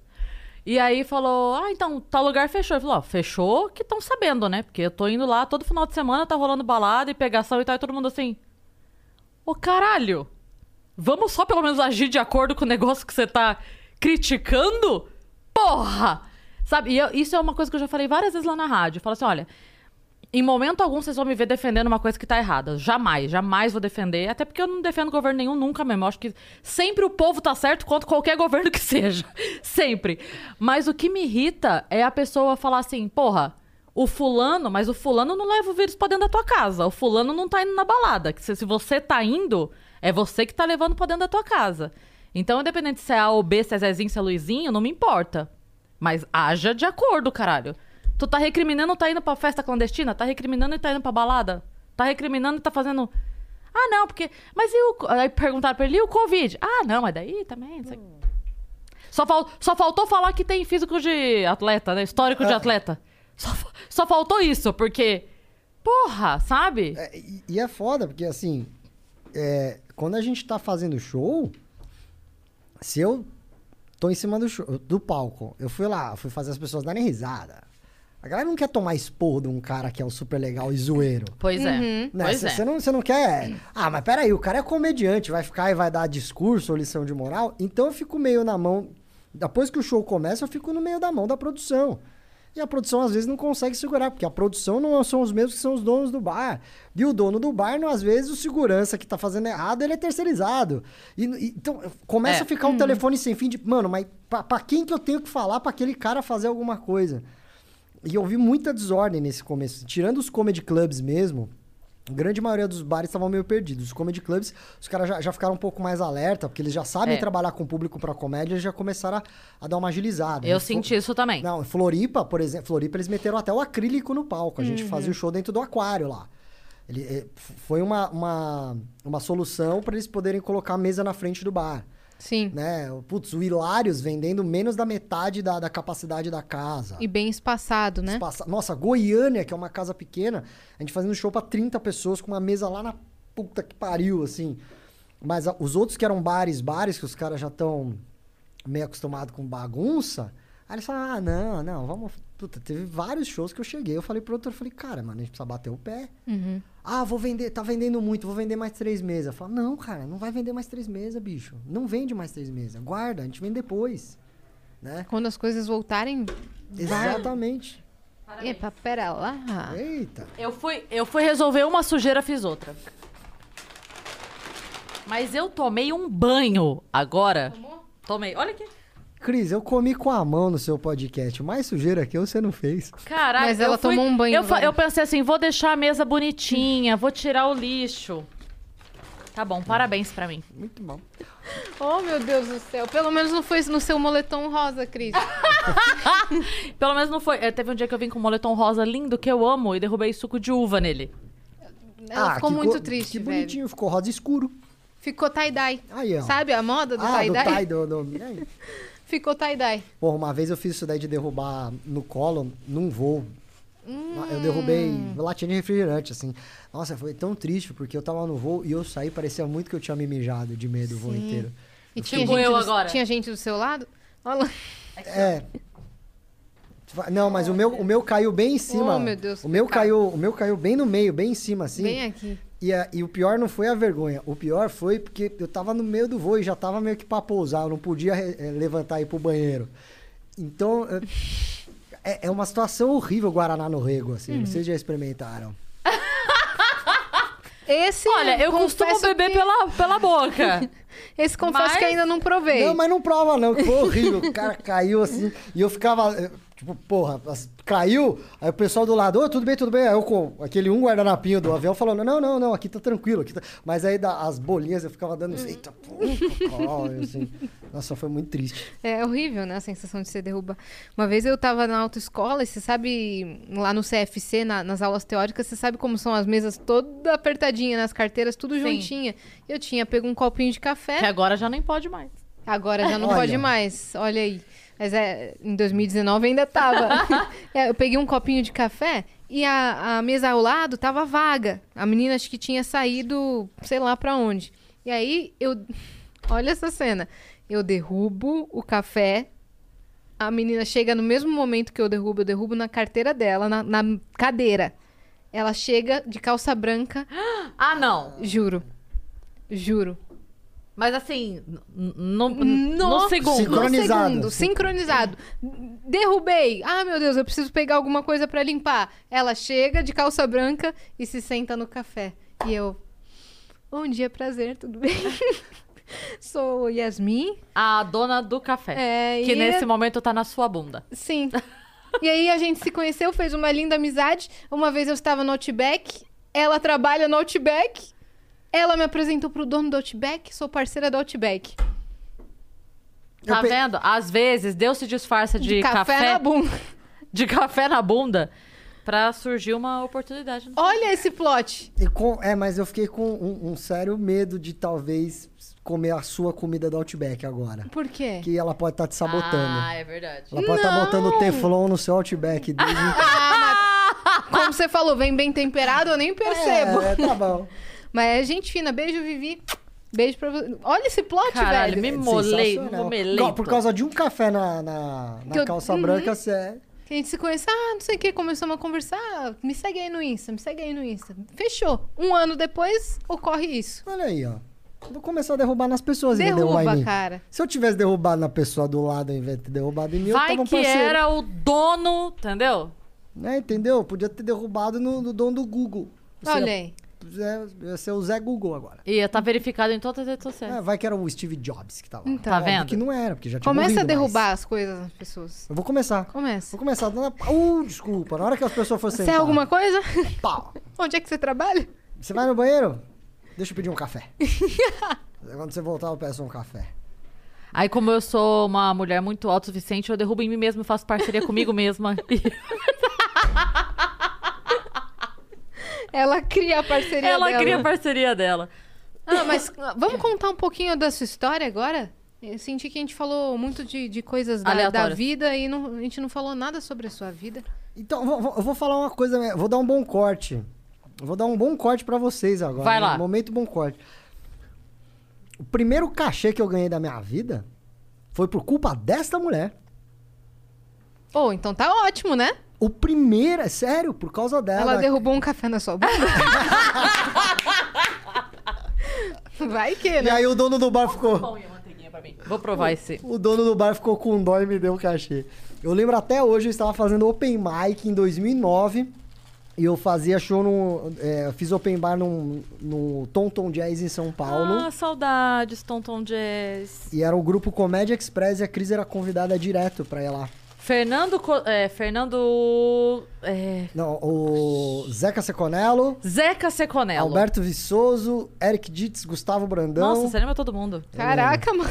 Eu ia falar Fernando Cossi... Não, Zeca, Zeca Seco- Seconello. Cris parou no Fernando. É. Eu lembro até hoje porque foi, eu tava, sei lá, já fazendo uns dois meses. Não, tava fazendo mais, uns três, quatro meses, eu acho. Já tava começando a ter grupo de comédia, aquela coisa toda. E aí eu fui fazer um open mic com os caras, cinco minutinhos. Os caras sempre me chamavam, porque eu tava já pegando a manha de como fazer. E a Cris era convidada direto lá. E aí eu lembro que. Ah, a Cris era. A, a, a Cris. Tinha, tinham duas pessoas que qualquer show que eu ia fazer open mic que eu assisti estavam convidados lá. Era, era Cris Paiva e Rafael Marinho. É, tá, Eles estavam em todos os shows. É verdade mesmo.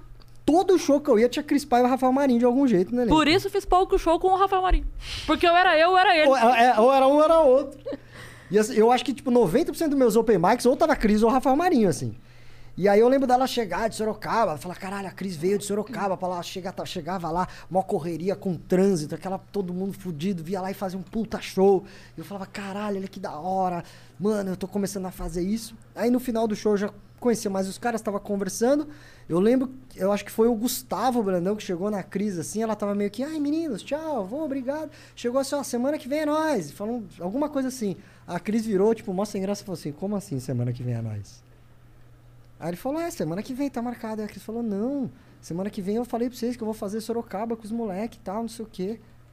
Aí ele, não, Cris, não faz com a gente. Eu pensei que você ia vir toda semana, que não sei o quê. Ela, não, não posso vir. Tava divulgando já que você vinha É. semana que vem. Vem pra cá, pelo amor de Deus. Ela Como falou- assim é nós? Adorei essa. É, aí, Como assim semana que vem é nós?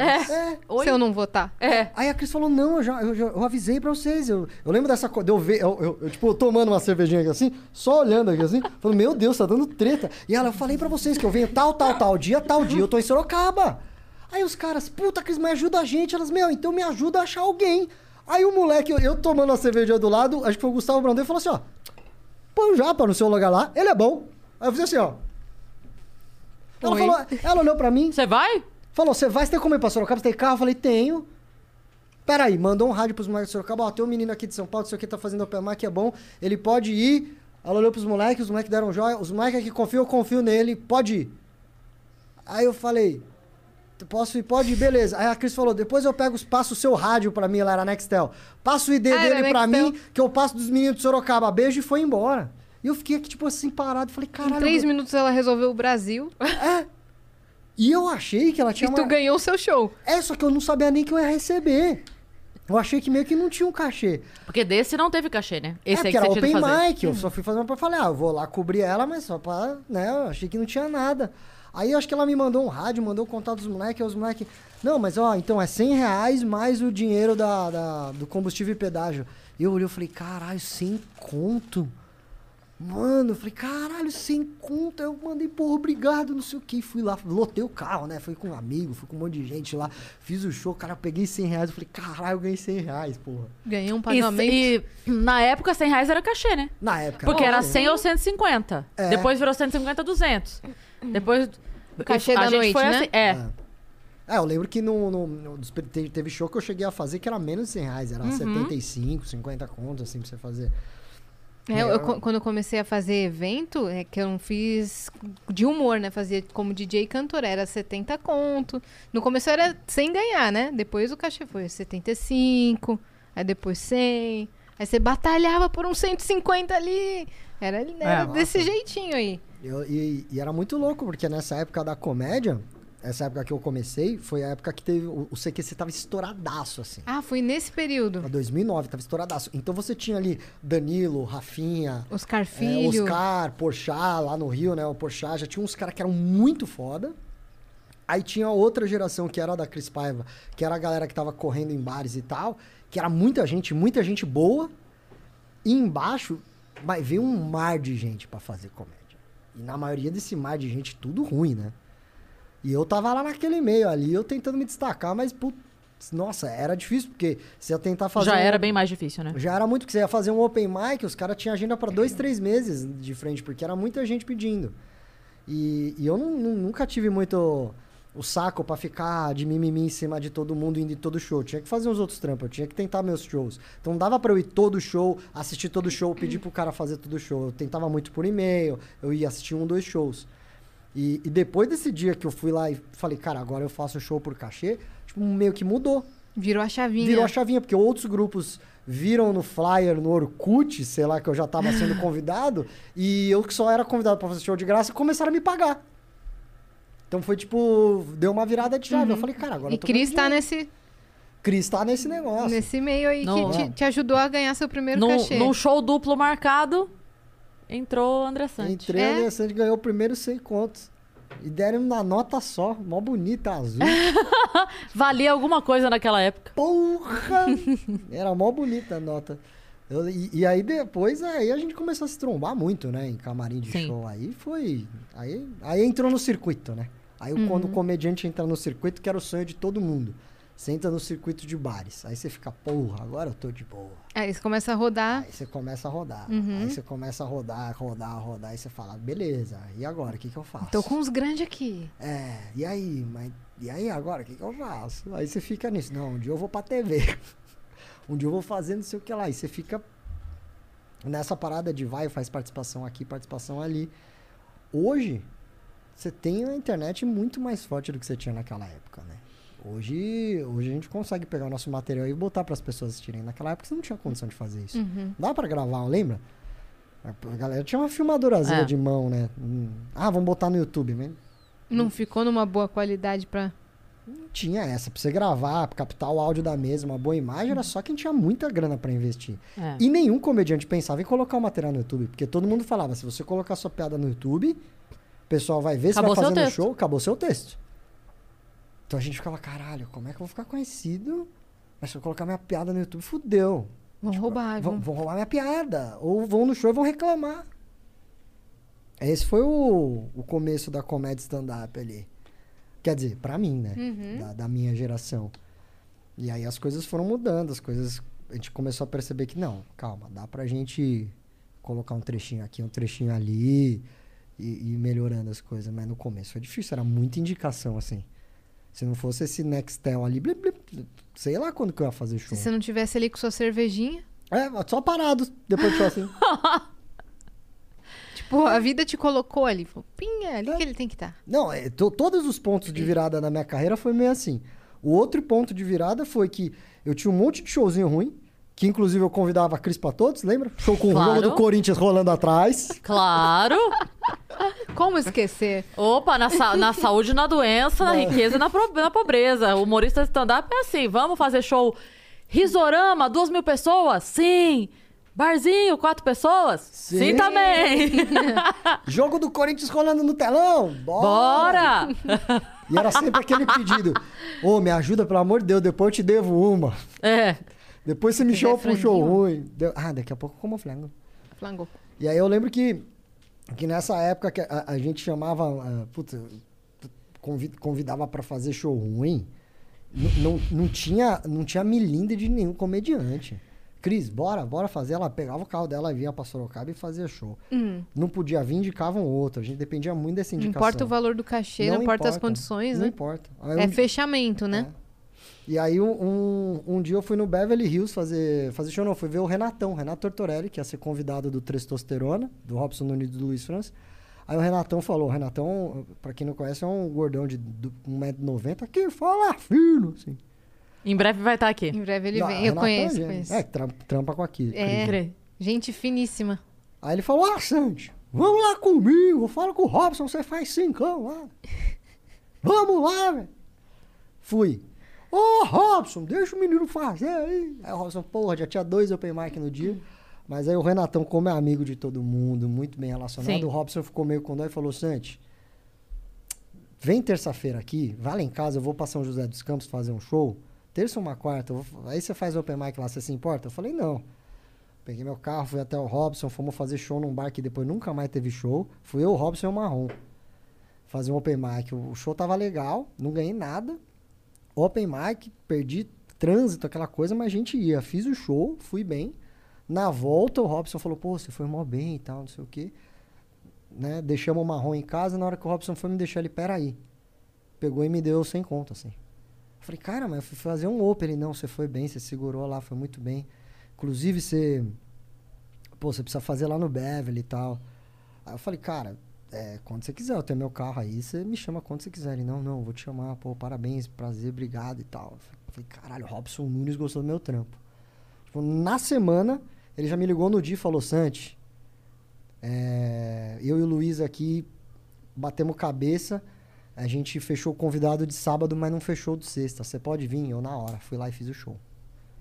Na hora que eu fiz o show, terminou o show, ele falou, Santi, o Luiz acho que não vai conseguir vir amanhã, a gente só tem um convidado. Você vem amanhã? Eu falei, venho. Já fiz sexta e sábado.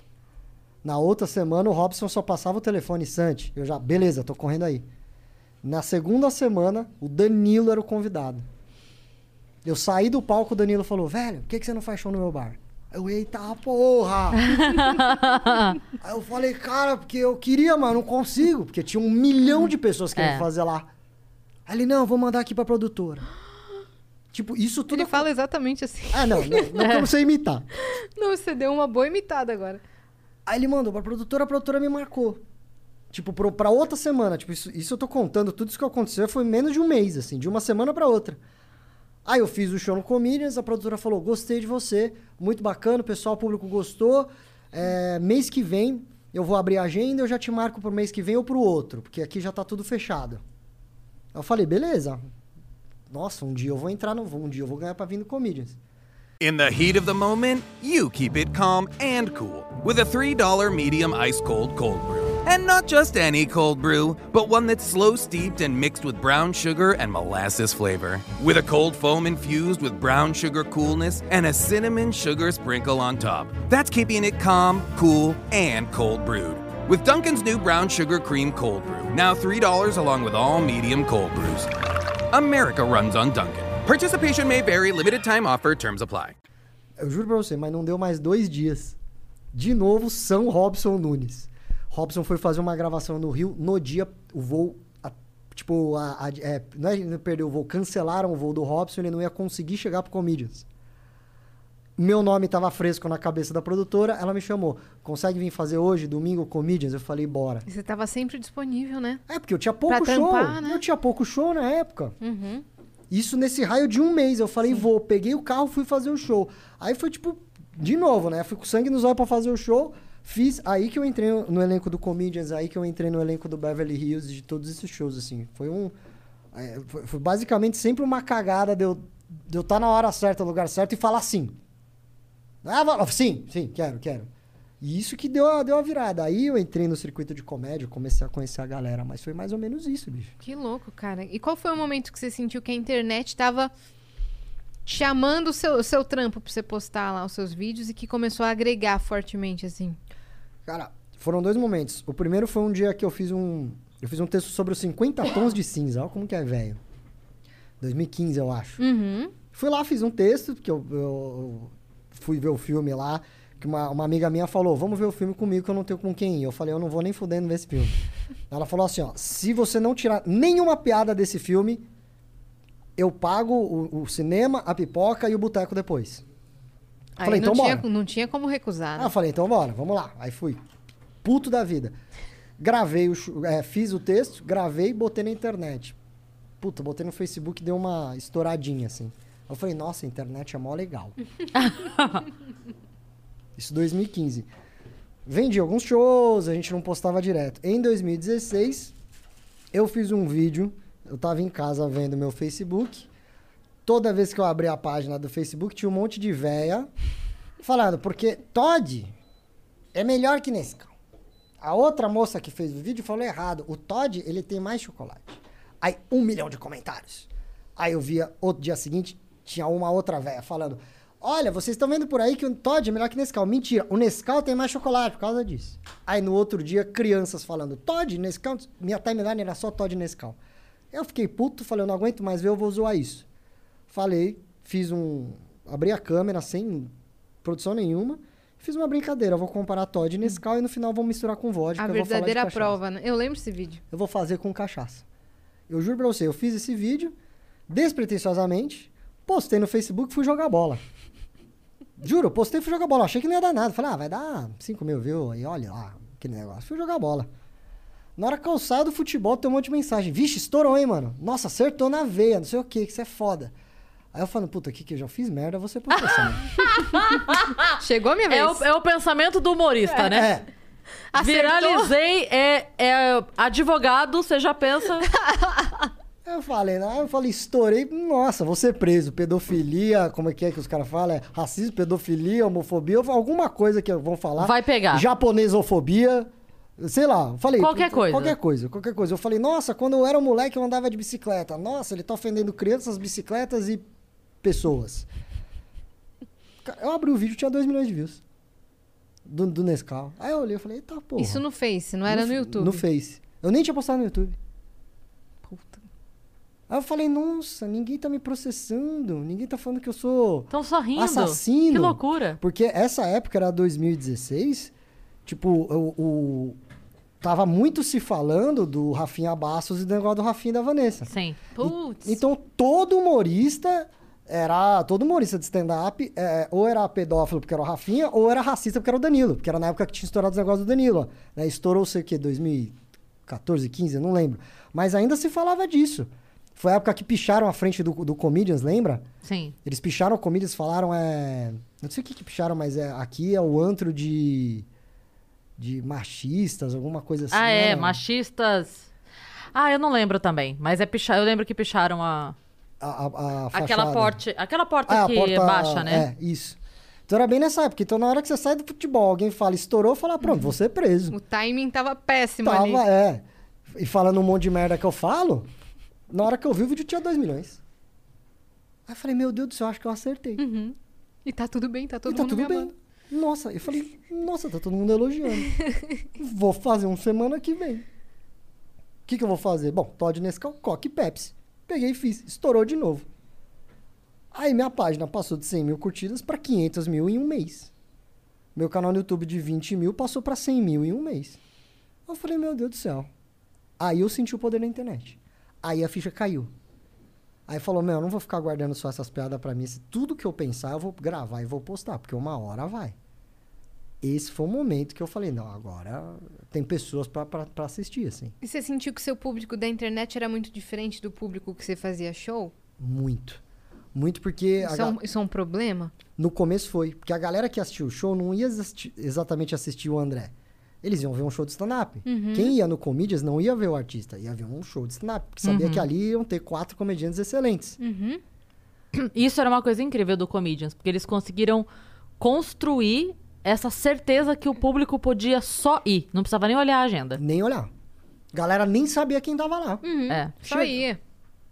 Três sessões sábado, 8, 10, meia-noite, 300 pessoas em cada sessão. 300 pessoas felizes. Meu Deus, eu quero que reabram o Comedians, cara. É, é assim, é impressionante o poder que o Comedians teve no, no, no começo. É. E, e aquela. A- aquele fator surpresa que eventualmente o Danilo passava por lá, eventualmente o Rafinha passava. Às vezes nem eles, mas às vezes alguém que tava testando material. Quantas vezes a gente fez isso? É. E assim. Passava pra visitar amigo que comediante é meio retardado, no dia de folga vai pro trabalho, né? É. Que a gente gosta. Eu lembro que um dia eu fui com os amigos de fora. Que, ah, que- queria conhecer o comediante. Falei, vamos lá, vamos. Aí, mandei mensagem pra Joyce. Falei, Joyce, tô indo com uns amigos aí e tal. Cheguei lá, quer fazer? Falei, meu Deus. Aí já vai pro palco também. Então era, Era surpresa. era muito... É, era muito... Ela falou, ah, seus amigos estão aí, sobe pra eles verem você apresentando e tal. Quer testar alguma coisa? Sabe? O co- o Comedians era, assim, putz, eu, eu amava aquele lugar. E, e, e nessa época, a gente tinha essa noção do público. De repente, as pessoas começaram a ir pra me ver. Só que eu não estourei com um vídeo de stand-up, eu estourei com um vídeo de cachaça. Então, teve gente que, que ia no meu show achando que eu ia fazer as comparações de Todd Nescau no palco. Putz, cara. Teve uma vez que o, o, o cara ligou pro o Biel da Um Show Produções, produtor, adoro o Biel, e ele me mandou essa mensagem rindo. Ele mandou falou assim: Santi, a gente vai fazer show num teatro em Guarulhos. Ele falou: Santi, tem uns caras aqui querendo comprar mesa e combo de vodka pro teu show. Aí eu falei, cara, mas a gente vai fazer no teatro, não vai? Ele falou, então, é por isso que eu tô. Aí eu falei, me mostra essa conversa. Ele falou, é, é, aí ele, ele me mostrou. O cara nunca tinha ido no teatro. E o cara achou que ia ser os negócios pra Sim, beber. Que ele ia te acompanhar. E o cara teve que explicar. Ele falou, velho, é um teatro. Ele falou, não, é, tem palco e tal, mas não vai ter combinho de vodka, camarote, não sei o quê. Ele falou, não, cara, são cadeiras. Ele, é, mas como é que eu sento perto dos meus amigos? Cara, você compra as cadeiras e senta, tipo, um do lado do outro. Aí o cara, ah, tipo um cinema? Aí o produtor, é, é. Só que é um teatro. tipo um teatro. E não vai ter vodka? Que maravilhoso. E o cara foi lá e comprou 12 ingressos. O cara comprou uma fileira. com- O cara foi com 12 pessoas. Se divertiu. Mas aí ouvia muitas críticas no final do show que é... E a vodka? Você não vai fazer o Todd e o Nescau? Aí foi o trabalho de explicar. Gente... E você não colocou isso no, no stand-up? Cara, não dá porque eu fazia uma comparação e tinham cortes rápidos que era o que dava o timing da piada. Sim. Um vídeo de dois, três minutos eu demorava às vezes uma hora pra fazer. Nossa. Às vezes eu fazia drink, eu tinha que preparar, eu fiz coisa com comida, que eu tinha que cozinhar, esquentar, montar um prato pra ficar legal.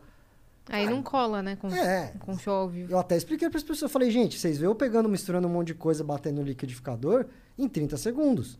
Só até eu abrir as embalagens, colocar no liquidificador, bater, colocar num copo com gelinho e tomar, porra, dá 3, 4 minutos.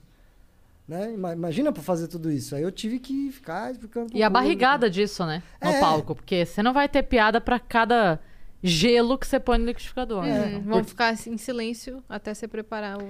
Sabe uma história que eu queria que você contasse? Que eu amo essa história que aconteceu. Do cara que você zoou e depois ele entendeu a zoeira e te mandou os produtos lá. Era uma ervilha? O que que era? O cara do que que era? Puta, te- o do alho? Acho que era esse, que você zoou. Que você tava no, no, no- no show, zoou o cara. E aí ele tinha uma empresa disso, aí ele te mandou. E você ficou feliz pra caralho, assim, que o cara entendeu a brincadeira e aí te mandou um monte de produto, uma cesta de produtos. Era O cara do alho. Do É- alho? É um japonês que vende alho. Cara, isso pra mim foi. é, Engraçado porque às vezes a gente passa por muita coisa na timeline, né? E às vezes a gente vê coisa de amigo, a gente só curte porque dá o, dá o engajamento pro amigo e vai, né? Mas isso eu lembro que me chamou muito a atenção. Eu falei, cara, que foda, assim, que foda. Eu fiz questão de comentar parabenizando ele. Falei, cara, o cara entendeu a comédia, caralho, sabe? Eu achei muito foda. Conta pra galera essa que eu achei incrível essa história. Eu. Isso, isso aconteceu no Comedians, inclusive. Ó, mais uma vez, né? Acontecendo no Comedians. De uns. De, de alguns. Uns dois, três anos. Eu sempre gostei de interagir com a plateia, de improvisar. Mas de uns dois, três anos pra cá, eu comecei a meio que a tentar me especializar nisso. Estudar mais a arte de improviso e piadas com a plateia dentro do stand-up comedy. Eu, eu brincava muito com a galera. E aí teve um cara. Era um japonês, tava muito feliz no Comedians. Tava lá com, com a família, com a namorada. E eu perguntei, o que que você faz? Ah, eu vendo alho. Porra, eu zoei muito, cara. Aí qual que é o nome do seu. Qual que é o nome do- da sua empresa? Iti Alho, que era o nome dele. Aí eu falei, não, como assim Iti? Aí ele, não, Iti. Eu falei, não, Iti, tipo, Itibon, japonês. Ele, não, ITI. Eu falei, porra, mas... e fiquei aloprando a marca do cara. eu falei, eu vou te dar um marketing. Vou te dar um marketing. Eu falei, eu imagino aque- aquele meme da criancinha falando, acabou o alho? Itimalia. Iti alho. Fiz essa brincadeira. O cara entendeu, mandou pro marketing dele, já meteu um alhozinho falando Itimalia. E já me mandou agradecendo. E a galera começou a me mandar coisa. O cara virou meu. Ele é meu parceiro até hoje. Quando eu faço show beneficente, alguma coisa, eu ligo pro cara e falo, bicho, Léo, vou fazer um show, show assim. Ah, é Natal, vamos arrecadar brinquedo? O cara manda lá uma caralhada de brinquedo e uma cesta de produtos dele pra, pra doação, assim. O cara até hoje é meu parceiro. Parceria vitalícia, assim. Sim, ele me manda, às vezes ele manda mensagem, pô, André, tá bom? Pô, cara, estão me marcando de novo, você repostou o vídeo? Eu falei, é, mano, acho que sim, porque fica rodando, né? E foi um dos caras que entendeu essa brincadeira. E ele abriu, é, é, ele abriu uma porta muito boa, que é do- do- das pessoas, das empresas não ter medo da comédia. Sim. Então, pelo menos no meu show, a partir daquele momento, as pessoas pararam um pouco de ter medo do comediante e começaram a falar: não, eu vou entrar na brincadeira. As pessoas autorizam que eu posto vídeo. Tem gente que quer que eu mexa, que eu zoo as pessoas e depois manda e-mail falando: quando você vai postar o vídeo que você me zoou? Porra, eu participei do seu show, quero ver. Coisa que antes as pessoas ficavam: não, não. Apaga isso aí. Pô, paga aí, né? Pô, não, sei o quê. não, os caras tão malucos pra isso acontecer.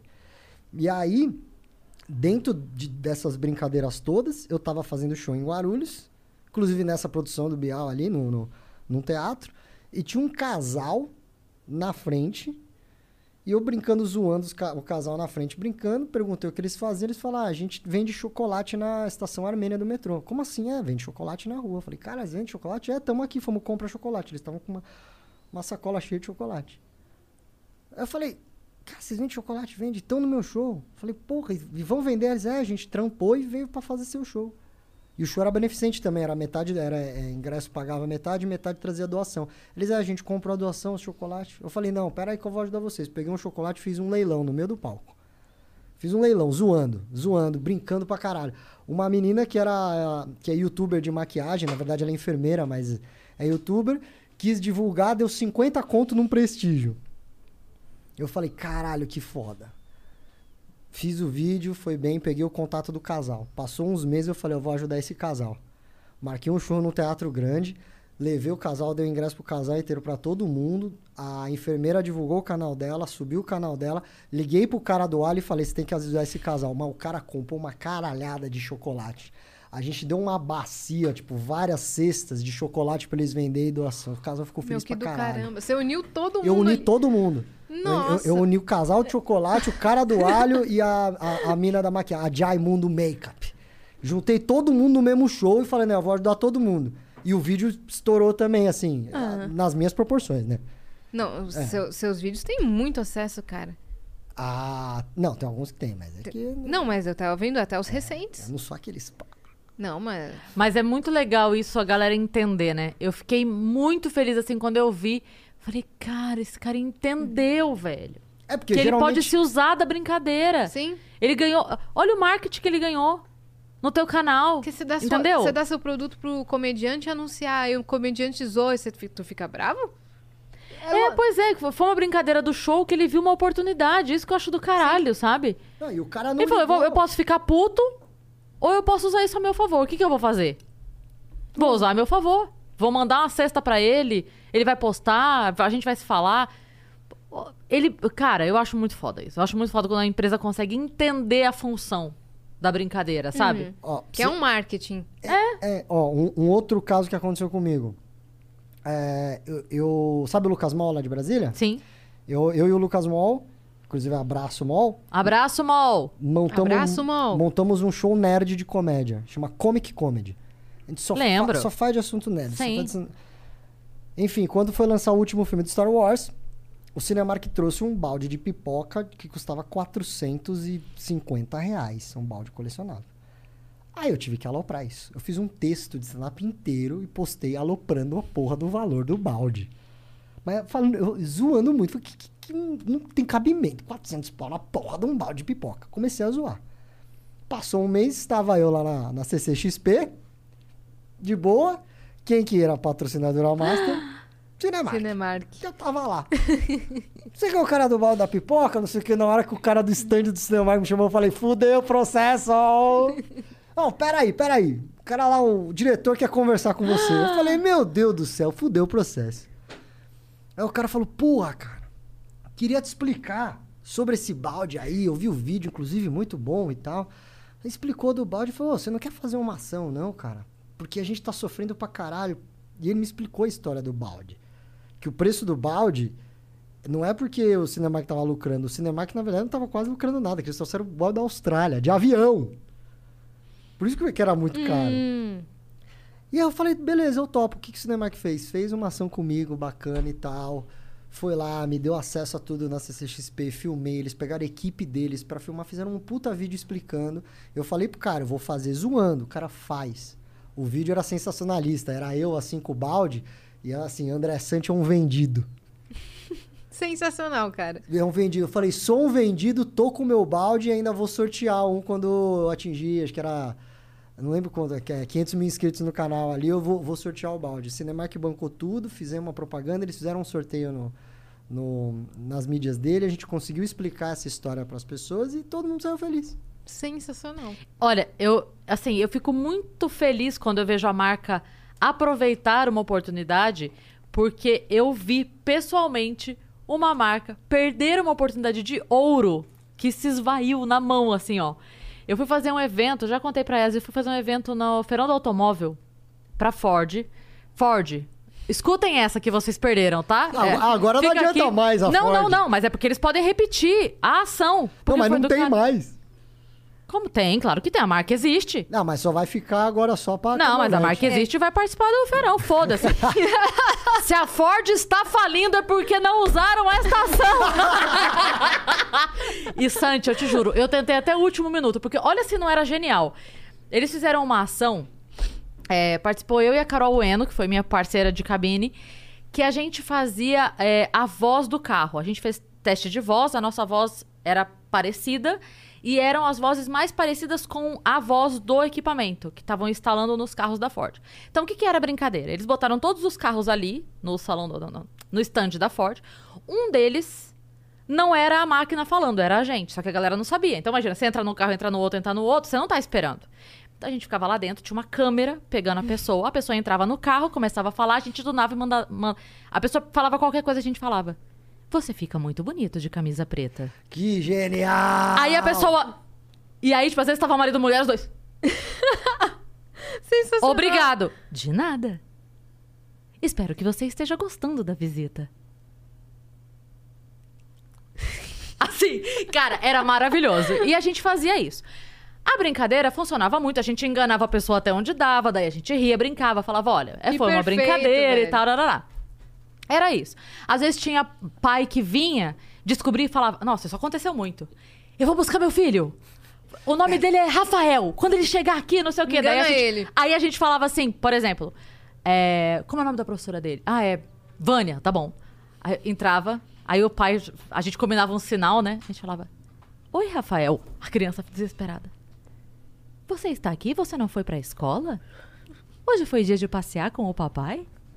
A tia Vânia tá preocupada. tipo assim, e a criança, meu Deus, esse carro, sabe O assim? carro fala. É. Tá bom. Por que, que eles perderam a ação? Porque tinha muita conversa real. Imagina quantas marcas pagam pra uma encenação. Tinha gente que entrava no carro, eu me emocionava, eu que não sou doida por carro. Um conversando com o outro falando assim, cara, toda vez que eu entro nesse carro, eu lembro do meu avô. Meu avô, desde o primeiro carro dele, todos foram Ford. E eu não sei o que. Aí a pessoa contava, tipo aqui, conversando, Santi, história real. Eu falava, cara, era pra vocês estarem gravando todas essas Não interações. tava sendo gravado. Não! Eu pedi todos os dias do feirão. Eu falei, gente, só grava, só grava, não perde isso. Eu falava assim, cara, a hora que a pessoa descer do carro, você fala assim: olha, a gente gravou. Se você não quiser, a gente joga fora. Mas se você autorizar, tipo, paga um cachê. Eu sei lá, cara, dá um Mano, jantar. Sei lá, Paga porra. um cachê mesmo, Paga um cachê. vale a pena. Muito. Santi, mas Esse assim- vídeo ia rodar muito. Porque eram histórias, a pessoa conversando de boa. Cara, esse painel, né? Não tem mais lindo. Olha isso, cara. Não sei o quê. Meu sonho é ter esse carro. Real! Ai, caramba.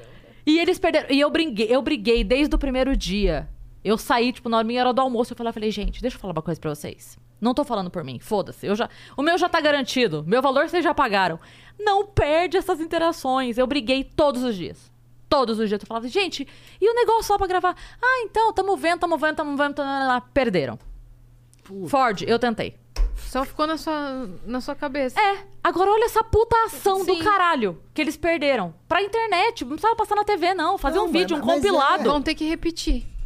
Me liga, Ford. Tenho várias ideias. É isso. É isso. Cris Paiva. E foi do caralho. Foi um baita trabalho, sabia? Eu me diverti horrores, todo dia. Imagino. E, é difícil a gente se divertir com, com o corporativo, né? Seja É. ele qual for, né? É, é difícil você falar assim, não, puta, trampo gostoso de fazer. Mas esse era bom por quê? Mas Porque eu não é tava de- aparecendo, né, Santi? Eu tava lá dentro de Ah. Crocs. Deitadaça, só... pé na mesa, só falando. Olá, Rafael. Ford, só só cancela o, o Crocs. É. Mas ninguém tava. Eu já ia meter. Vamos jogar um jogo. Não, mas a era. pessoa ia cara, ficar desesperada. Era muito maravilhoso. A gente fazia. E aí, quando a gente percebia que a pessoa tava. Tipo, ah, vamos. Aí a pessoa falava assim. Aí a pessoa. Oi. Oi, boa tarde. Sabe? A pessoa ficava. E hoje a gente é a Alexa, altas ideias. Olha é, aí. claro, não é a voz da Yas, né? A gente tava imitando a coisa lá, mas. era Não, o que eu quis dizer é que hoje a gente troca ideia com a Alexa. Com a Alexa, E ninguém sim. tá nem aí. Fala, ei, Alexa, conta uma novidade. É, mas o que as pessoas assustavam era da gente estar falando coisas que elas estavam fazendo Sim. Sabe? Tipo, às vezes a gente falava alguma coisa, a pessoa virava e falava: Eu não tô no banco de trás. A pessoa, ih, caralho, não tá vendo mesmo, sabe? E é, Cara, não, a, vo- a voz perfeita. Essa voz é perfeita pra uma Bem assistente. calminha. É a voz da Ford. É.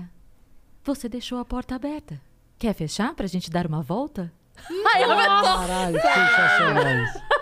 Eu queria que meu carro falasse assim.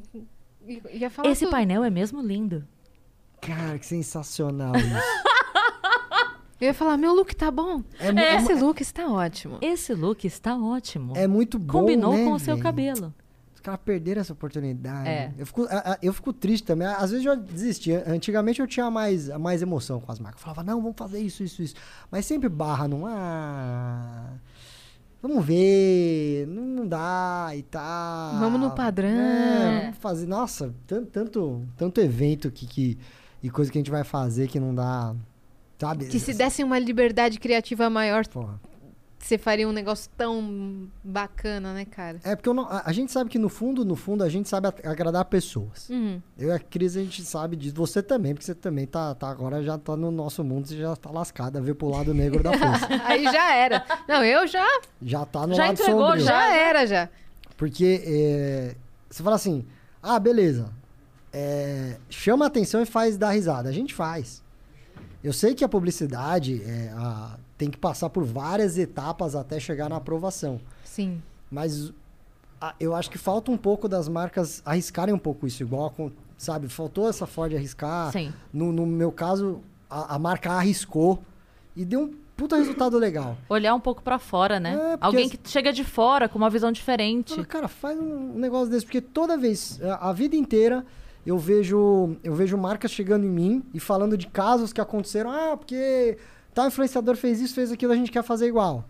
Beleza, vai fazer igual, vai fazer igual. Você vai replicar uma ação, um stories, uma brincadeira. Não é o espontâneo. É, é muito difícil a- a- chegar ao espontâneo. Sim. Chegar à oportunidade, assim. Cair no colo da marca e, na- e no colo do, do comediante ou do artista. ou- Sim. É difícil cair no colo. De- esse ideia. casamento, É, né? esse casamento. Quando cai, te- tem um cara sempre que tem uma, uma cabeça mais à frente e fala, não, vamos fazer. Uhum. É. Por exemplo, o lance do balde de pipoca. Você tinha acabado de fazer uma piada É. super espontânea e aí aconteceu da marca querer fazer a ação com você. Perfeito, casou. Casou. E, e era um bagulho que tava tendo hate. Porque era, Sim. realmente era muito caro. Aí a marca vai lá e fala, compra a ideia, porque na hora, quando os caras me chamaram pra falar, meu, meu, meu- meu cu fechou, mas Uhum. não passava Wi-Fi. Que eu falei, eu sou o André Sante, eu, eu zoei o cinema. Eu falei, meu Deus do céu. E o diretor do cinema Os caras estão aqui no maior evento do ano, um dos maiores eventos do mundo, e eu aqui dando rolê, os caras querem falar comigo. Eu falei, meu Deus do céu. Eu falei, eu nem tenho nem advogado pra ligar agora. e os caras aproveitaram essa situação, e falta muito isso da marca. Às vezes Sim. você vai num. é, é, você vai num, num- num programa de TV, num programa de rádio. Puta, a marca tá. Aproveita o que o cara tem, deixa o cara falar, fala bem, fala mal, depois resolve. É, é tudo muito rápido. Né? É, hoje tá todo mundo com muito medo de tomar processo. Qualquer hora, todo mundo tem medo de tomar processo de qualquer coisa. Porque vai tomar, vai provavelmente. tomar, vai tomar. Eu, eu, tô, eu tô de boa, eu parei nas ameaças ali. Aham. Processo efetivo ainda não rolou, mas. Só a- notificação, só. não, veio umas ame ameaças mais assim de vou te processar e se eu te contar na rua te quebro. Que saudável, hein? É, alguma, Nossa, que eu tive- bacana. ah, tive várias, assim. de- O Camejo e o de Lopes tiveram situações bem assim, né? É? Mais agressivas. É, mas é que eles. eles Nil Agra também. É, ele- mas é, é que eles fizeram pi- piadas com grupos mais específicos, É. né? É. Você foi por conta do quê? Ah, de tudo que eu falo. É tudo, tudo, tudo. Qualquer coisa. Isso foi maravilhoso. Foi tão sincero De isso. Ah, mas- tudo que eu falo. Não, uma vez. É, vamos lá. Aí eu tenho olho puxado se eu faço piada do japonês, metade da comunidade me adora, metade me odeia porque eu tô zoando a comunidade. Aí os chineses me amam porque eu faço piada e brinco com eles, o outro odeia porque eu imito o chinês. Aí o coreano a mesma coisa.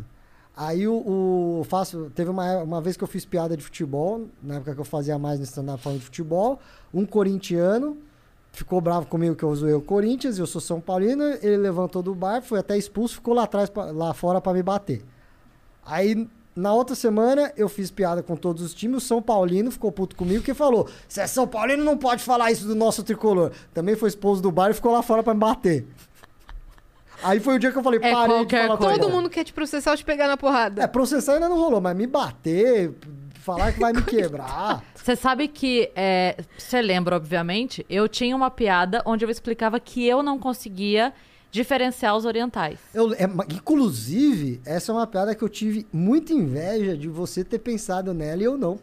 Que ela casaria com o André Sante muito bem, essa piada. E eu não falava em momento algum mal de nenhuma etnia, eu falava da minha dificuldade, de como eu não conseguia. Ponto.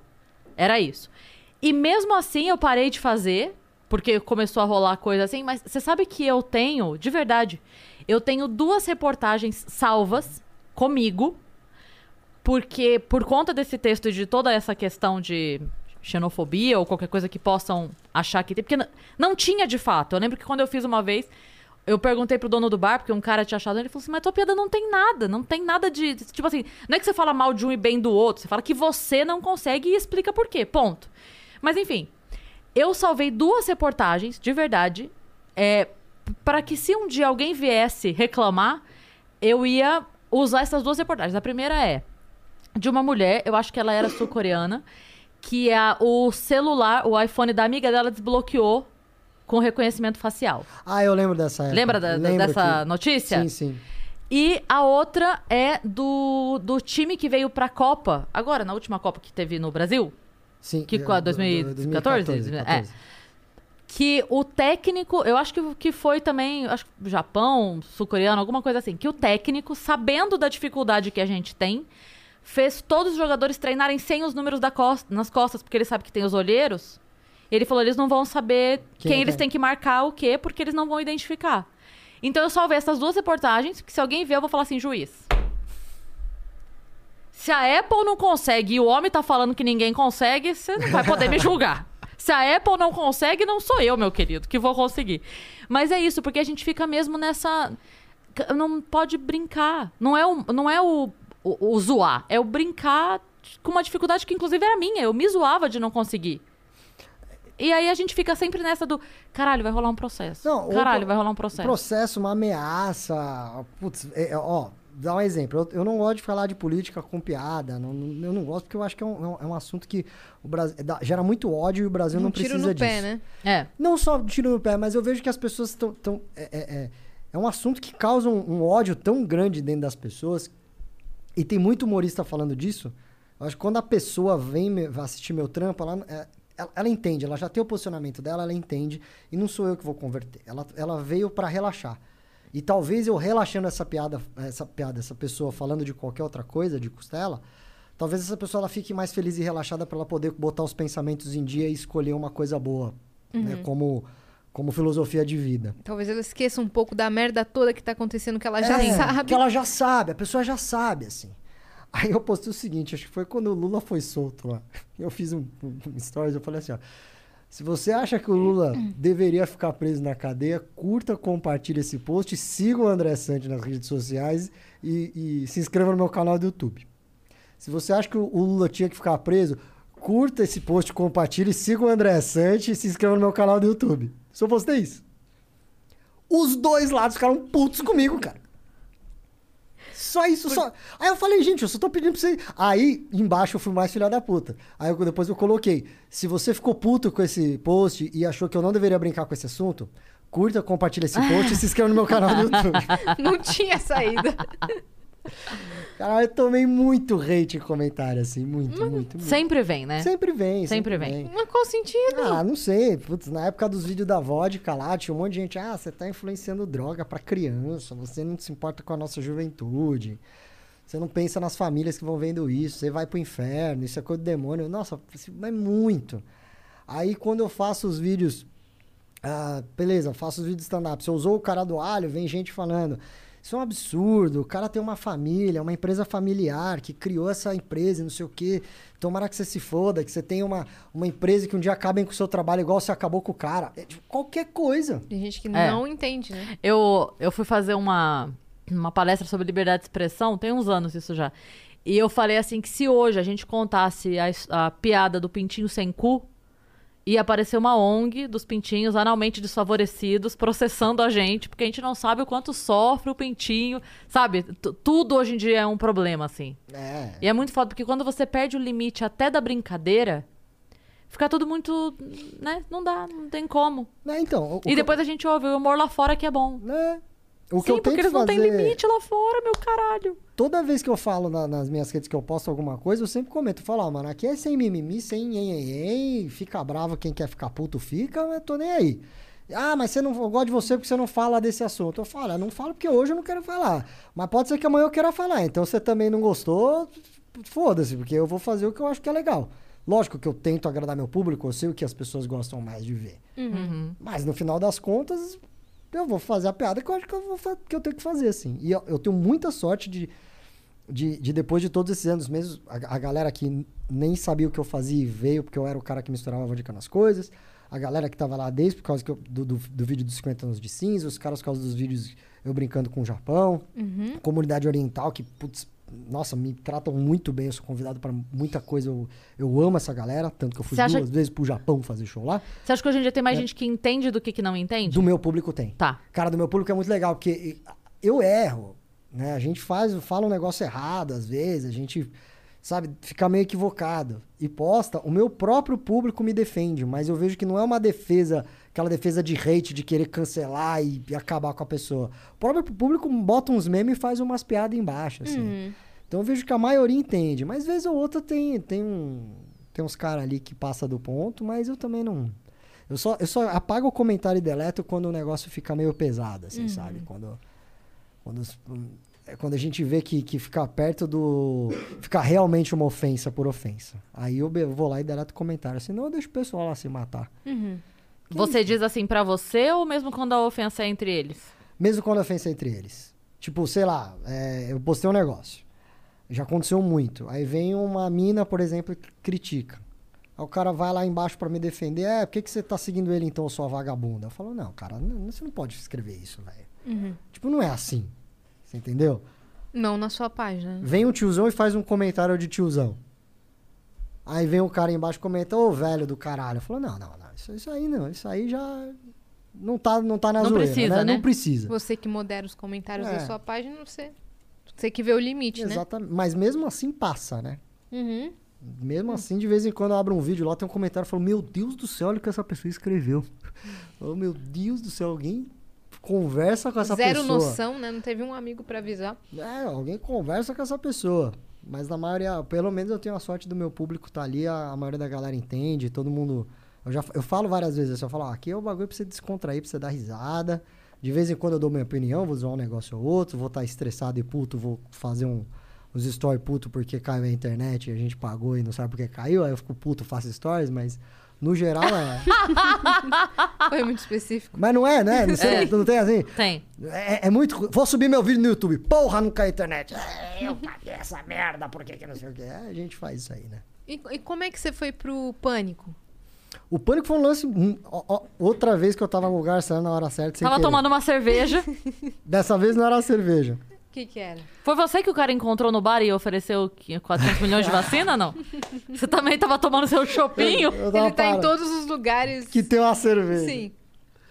O do Pânico foi o seguinte: é 2011, o...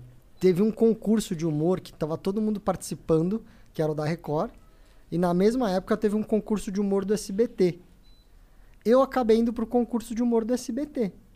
Se fazer lá, chamava Arquibancada do Riso. Eu acabei indo pro concurso do SBT, que foi um pouco antes que o da Record, né? Quem que apresentava no SBT? Era no programa do Celso Portioli, no Domingo Legal. Sei. No meio do Domingo Legal tinha o quadro Arquibancada do Riso. Uhum. Ia lá, fazia três minutos de comédia e um era eliminado, o outro ficava. Foi quando a TV descobriu o stand-up. É isso, Cris. Eles descobriram, falaram assim, gente, as pessoas estão indo no teatro pra ver isso. Pega esse negócio e bota na TV. E cagaram o stand-up na TV. Você só não pode falar marca, nome de pessoas famosas, palavrão, ensinação sexual. Isso era muito bom. Nada sobre criança, sobre relacionamento, sobre velho, sobre homem e mulher. Isso era muito bom. Não, Então eu fico tudo. quieto. É assim, ó. Nossa, adorei seu show. Adorei. Tem como você fazer isso lá? Mas assim, tira aquela parte, aquela outra. Não fala aquilo. Se der pra evitar também aquele outro. Mas amei. Amém. Amei, é ótimo. Quero que você faça lá. É, é, Por isso que eram dois minutos, tá ligado? É, mas era isso. E aí eu tinha o texto que eu imitava lá o chinês e o japonês, que eu sempre fiz e esse eles deixaram passar, porque eu acho que na época. É, é, não, mas como eu tenho olho puxado, eu posso imitar, porque o pessoal Você não. tem lugar de é, fala. Eu tenho lugar de fala. Ah, Não sei porquê. Acho que eu vou dar meu texto pra você, Sandy. Nossa, eu compro. não, a piada dela é maravilhosa. Acho que ele quer mesmo. Não, quero muito. Boa, a gente fala, a gente fala meu- sobre isso. Vamos bater um rolo, vai melhorar muito meu show. Vou bater um rolo. Eu te dou aqui, aqui Eu essa arrumo piada que eu fiz de mãe. Eu arrumo de professora. eu escrevo de, de mãe, sei lá. Maravilhoso, maravilhoso. Ah, nesse dia que eu me apresentei no Celso Portioli, que inclusive eu fui eliminado na primeira rodada, Eita. o Emílio tava assistindo. Aí o Tutinha, dono da Jovem Pan, queria fazer um quadro de sorteio de prêmios, como se fosse um game show japonês meio maluco. Uma semana depois teve uma reunião com o Emílio pra falar sobre isso. O Emílio falou: Ô Tutinha, eu vi um japonês no Celso Portioli, ele é muito bom, ele é malucão, chama ele.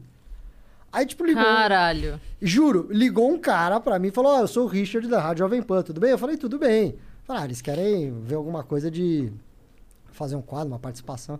Ah, então, o Tutinha queria falar pra você. Eu nem lembrava que era o Tutinha.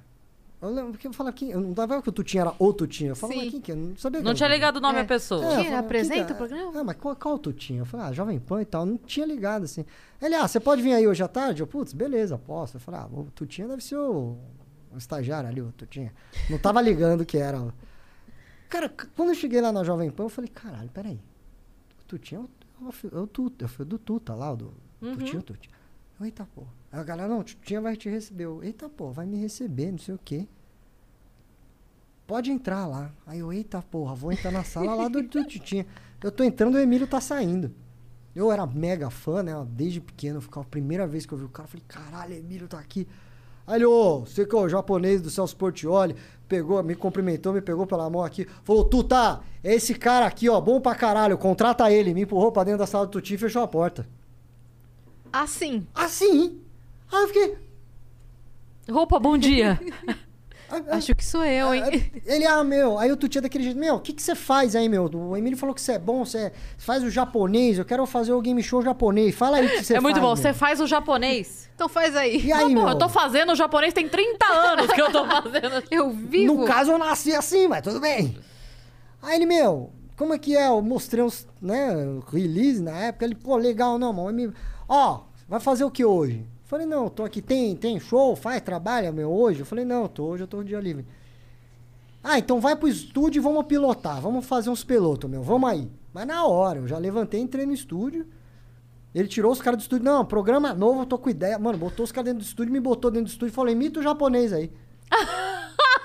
Do nada. Do nada. Aí o que que é? Não, aí veio o diretor da rádio e falou, não, a ideia do programa é chamar Gon- Gongo da Jovem Pan, não sei o que, vai sortear prêmio. Faz o japonês. Aí O japonês é aquele, fala, oh! Aí sorteia uma agulha, oh, sorteio o game show, Gongo da Jovem Pan. Agora valendo iPhone pra galera. Tu que faz isso aí? Eu que fazia isso.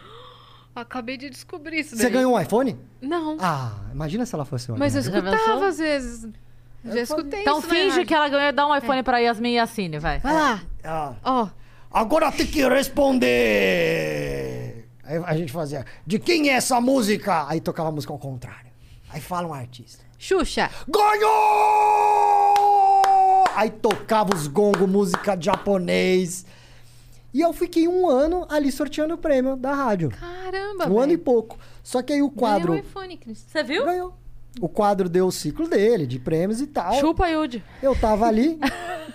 Na Jovem Pan, o Tutinha falou, meu, agora vamos fazer outros quadros, quero ideia, vamos fazer trote, eu quero botar trote, não sei o quê. Eu fiquei um tempão lá pilotando e fazendo um monte de coisa. E enquanto isso eu falei pro Emílio, eu falei, cara, tá meio parado o meu quadro, posso vir aí? Ele, ah, vem aí quando você quiser, fica vindo aí. Então tá bom. Senta aí. É, aí eu- na época eu tinha um programa na TV Gazeta, então eu tava sempre na Avenida Paulista. Aí eu só descia de um prédio e subia no outro. Aí que eu programa que você tinha? né? chamava Os Impedidos, um programa que era eu, Renato Tortorelli, Rafael Marinho, é, e aí Richard Godoy na segunda formação e Rod- Rodrigo Cáceres na primeira formação. Que time? O time era excelente, o programa, hoje a gente vê, era excelente, eu juro pra você. A gente, eu, vi, eu vi o programa anos depois, eu falei, cara, tinha muita piada. Era muito bom. O problema é que a gente tava só na TV Gazeta competindo com o Pânico no horário. Sim. A gente tinha uma audiência quase Sim. nula. Mas pra Gazeta a gente era a terceira, quarta audiência da casa, assim. Agora, tem um negócio que você faz com música, que você tava falando que faz com música no teu show. Que, como é que é o negócio aí que você ia fazer uma palhinha pra gente? Ah, o do Serginho Malandro? É. Serginho Malandro eu faço o que é o seguinte, quer ver? Peraí. É, peraí. Eu, porra, eu tava com a minha palheta, será que eu... Não, não é Será que eu comi ela? Onde será que ela foi parar? Ah, não, tá aqui. É Você- perder palheta é. Chuchou ela no molho? Isso, isso é um negócio que eu, às vezes, eu, eu- é, um, é um dos últimos dos últimos qua- textos vai, que eu faço no meu show, do, não é grande coisa. Que eu, eu realmente eu fui músico, toquei na noite por um tempo, barzinho, aquela coisa toda, sempre do rock and roll. E, mas eu não sou cantor. E eu falo que o segredo do rock and roll para cantar, desculpa você que canta agora, você vai ficar muito chateado comigo. você não precisa aprender a cantar, você precisa imitar o Serginho Malandro. Ah, meu Deus, estou muito chateada. Não, é, que- é- é que eu, é que eu vou, não, eu vou acabar com todas as músicas Tá. Do rock? do rock. Porque Só do rock. Só do rock. Interna tem que ser internacional, porque esse é o segredo do rock internacional, é o Serginho Malandro. Em algum momento, se você esquece a letra, o Serginho Malandro salva. Se você não alcança o tom, o Serginho Malandro alcança o tom. e se o público tá desanimado, o Serginho Malandro anima. Eu exemplifico tocando Nirvana, que é tipo, sabe, a, a que todo mundo conhece. Ok, acho que todos, todos Tá. lembram Sobe disso. aqui pra ficar perto da tua boca pra você poder. Deixa eu, deixa eu ver como é que é. é. Deixa eu deixar aqui que eu tenho que pegar os dois, violão e... Não, não precisa. É? Não precisa. Violão, tá bom? Tá pegando violão? É, sobe pra boca que o violão Beleza. ele pega. Aí. Ó, Beabá. Pera. Tá. Beabá do Nirvana. O verso dessa música é, é dormindinho. Você vai fazer dormindinho, tipo, soninho ligar no seu celular, sabe? Você tá atendendo e fala, ah, não. Fala, tava dormindo, fala, não, tô de boa. Esse é o tom do Nirvana, que é isso aqui, ó.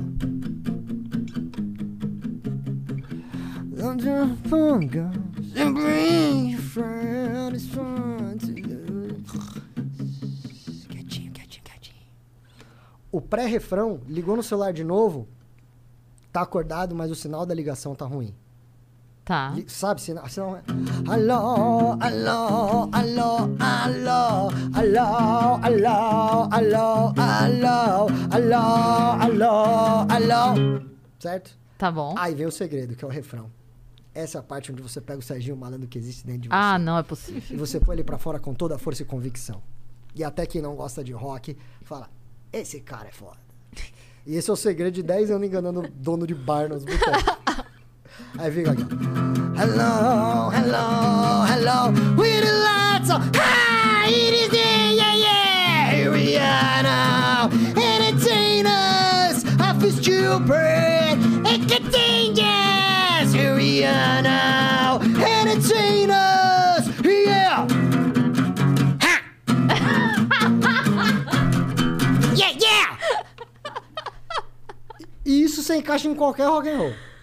Qualquer banda das famosas você consegue encaixar. É só trazer o Sérgio Malandro. É só trazer o Serginho. Banda que você. Entendi. Esse. Ah, me quebrou, velho. Não, mas, mas tudo. Tipo, ba- banda famosa. Fala essas bandas bem famosas. Ah, acho que a gente pode pedir pra galera dar Pede. umas. Numa Vê sugestões, aí, Vitão. né? Pega algumas, algumas Faz um- sugestões da galera aí. Um ACDC. É, se é Serginho Malandro.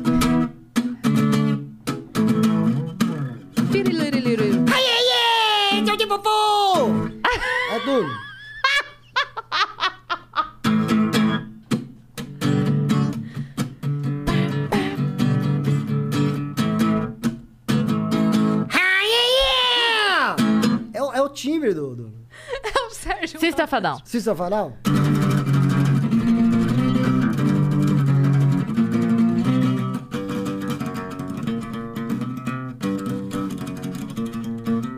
Yeah! Ha! Yeah, yeah! Fufu. Pearl Jam. Pearl Jam, Pearl Jam tem dois segredos. O Pearl Jam, ele tem... É muito cretino essa piada. Maravilhoso. Ha! O Pearl Jam tem a, a- é dois passos. Serginho Malandro e co- brinquei com o Super Bonder e colei os dentes. Tá. Tipo,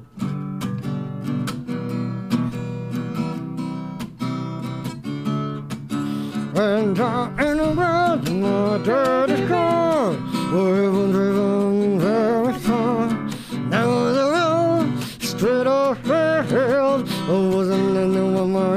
Was there. I stop, so I stopped to the right. Hold me, darling, just a little while. I feel it down me woman the last kiss. I lost my love, my lord. Bye. Oh, eh, oh, where can my baby be? You like to get away from me. She's gonna have me, so I had to be good. So I can see my baby when I this. Yeah, yeah. Fufu, ha, sexy, fufu. Eu estrago tudo, Sérgio Malandro. qualquer um. Você Ó, cantava tem assim no algum aí, bar? Vitão? Que, que deram de Ah, ideia? falaram aqui Guns N' Roses. Guns N' Roses. Guns. Bora, vamos, Guns. Guns N' Roses é. É tipo uma bichona com nojo, e aí Sérgio Malandro. Mas, tipo, n- não é gay, é é afetado, sabe? E tá tocando num boteco risca-faca, sujo. Tem todo esse contexto. Tem, porque tá com nojo do lugar. Que é...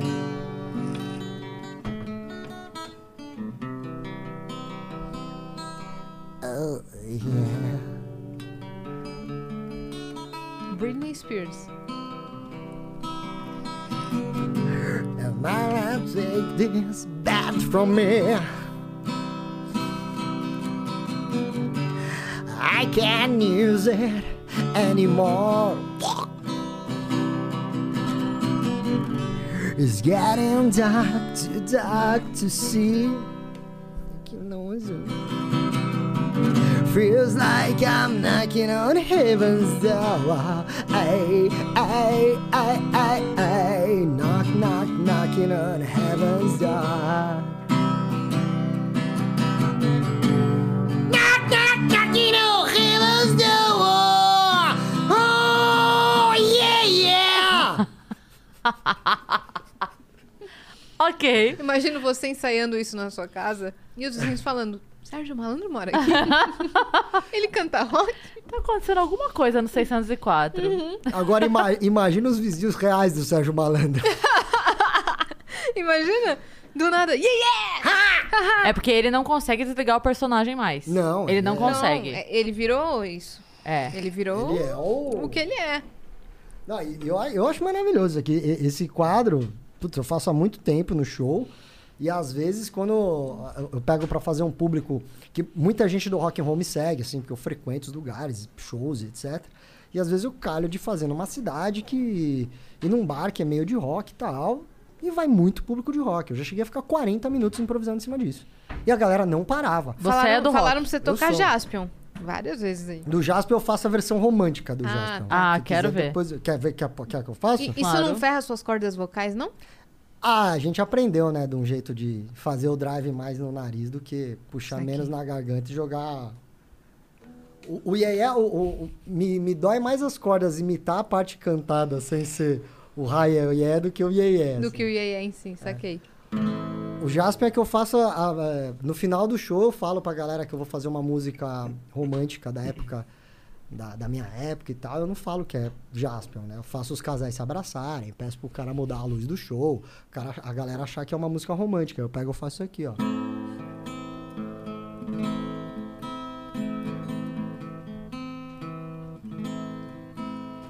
Oh, come on, boy. 辛い時ほどカモンボーイ。笑うせすさゆきがすく戻る。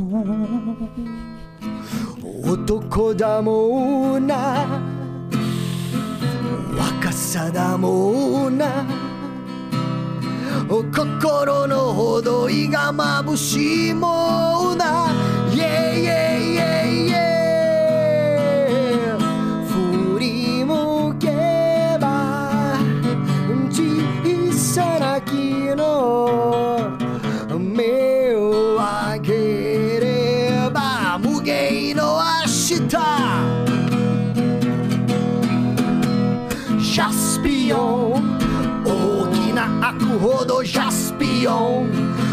不足はないせ俺が俺が俺が正義だジャスピオン Aí o casal fica, então.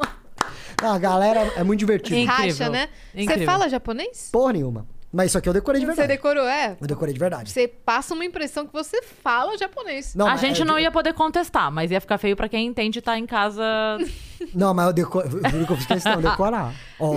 Tá certinho, Ó, a tá gente tem perfeito. mensagens aqui, tá? Pra você. Opa! Vamos ver. Vamos ver o que, Vamos que tem? abrir a plataforma. Le plataforma. Le plateforme. A gente fala francês aqui. La, la, Le plateforme. La plataforme. Le plataforma. Plataforme. Me, Venu, isso. venu, Me. pas de cœur. Tem que fazer biquinho. Me. Venu, me, E- Venu, me, me. venu. O Reinaldo SS mandou: Santi, adoro seus vídeos e seu show deve ser muito foda. Você faz promoção para policiais ou depois do primeiro ficou viral e eles vão de propósito pra ferrar com você? Depois do primeiro ficou viral. Eu fiz um show no Hilários Comedy Bar aqui em São Paulo. E zoei muito um cara da primeira fileira, que o cara era meio fortinho e tal. E eu falava, pô, esse cara aqui tem cara demais. Esse cara aqui luta. Esse cara aqui não sei o quê. Pai, pai, pá. Aí eu falei, você luta? Você é, né? O cara, não, não luta. Aí eu falei, ah, então é um bosta. Olha lá, só é forte. O outro cara aqui é magrelo e deve lutar, te dar um pau, velho. Você não faz, você não é de nada, não sei o que. Você trabalha com o quê? O cara, sou PM. Aí eu falei, então, gente, obrigado. Saí do palco, fechar a cortina, assim, simulando. Esse vídeo viralizou nos, nos batalhões da PM. Semana seguinte eu fui fazer show, as seis primeiras mesas eram todos de policiais. Os caras adoraram. E aí começou aí. Aí civil, militar, federal.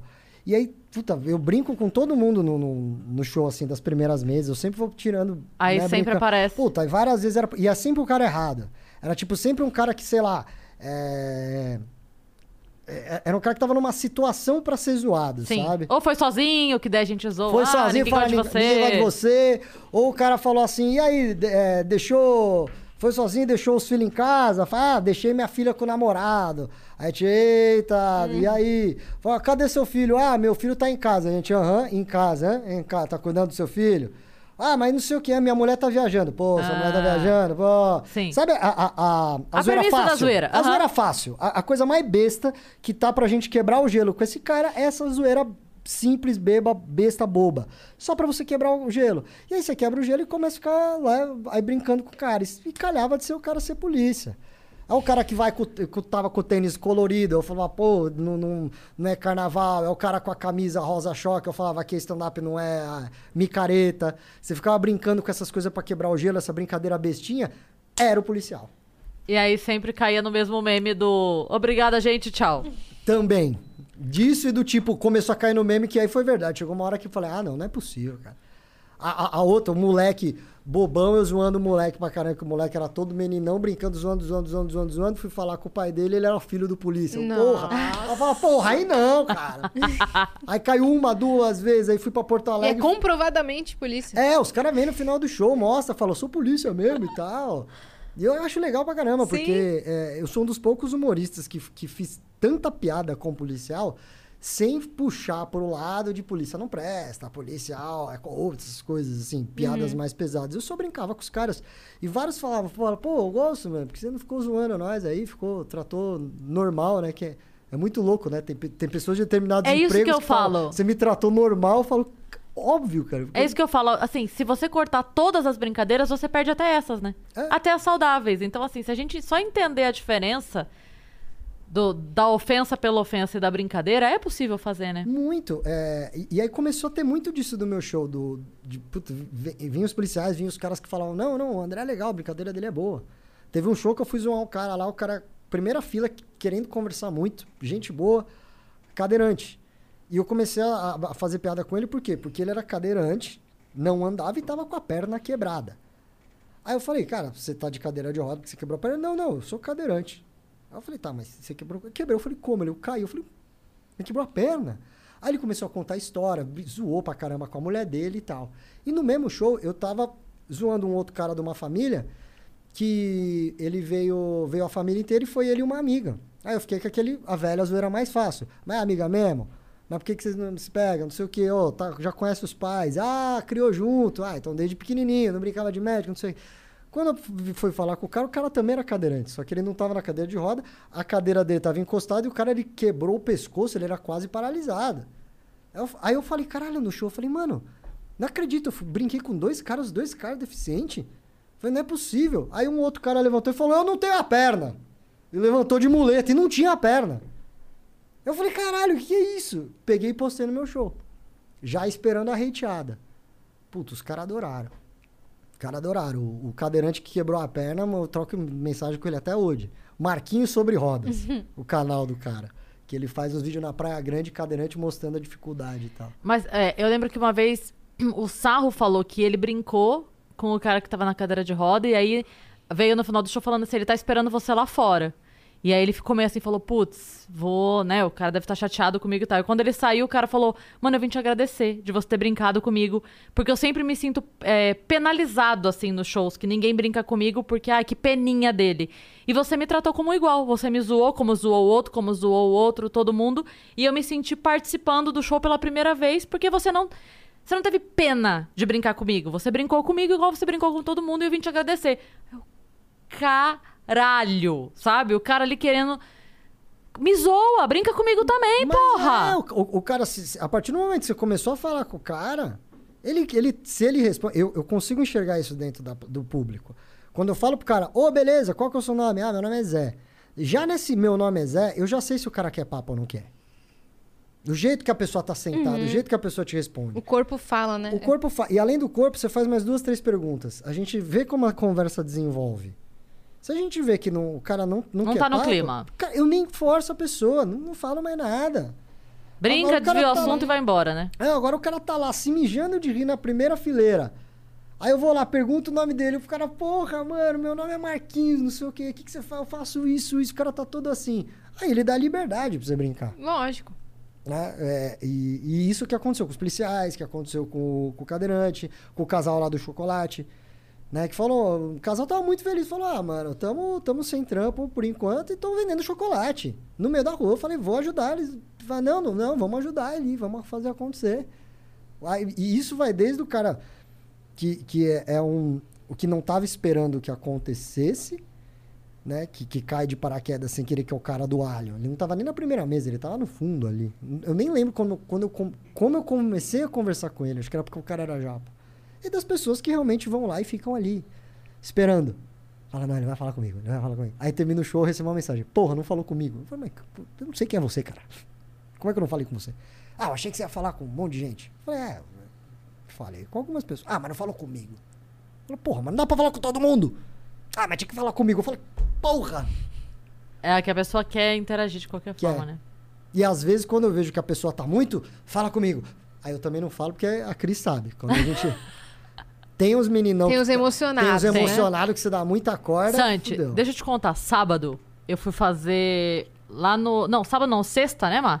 Foi sexta, a, a doida da plateia? Foi sexta, né? No Santo Agostinho. Fui fazer lá com o Guto, o Flávio e o Kedney. E aí, quando, a gente, quando eu tava chegando do outro lado da rua, tinha uma menina que tava muito bêbada.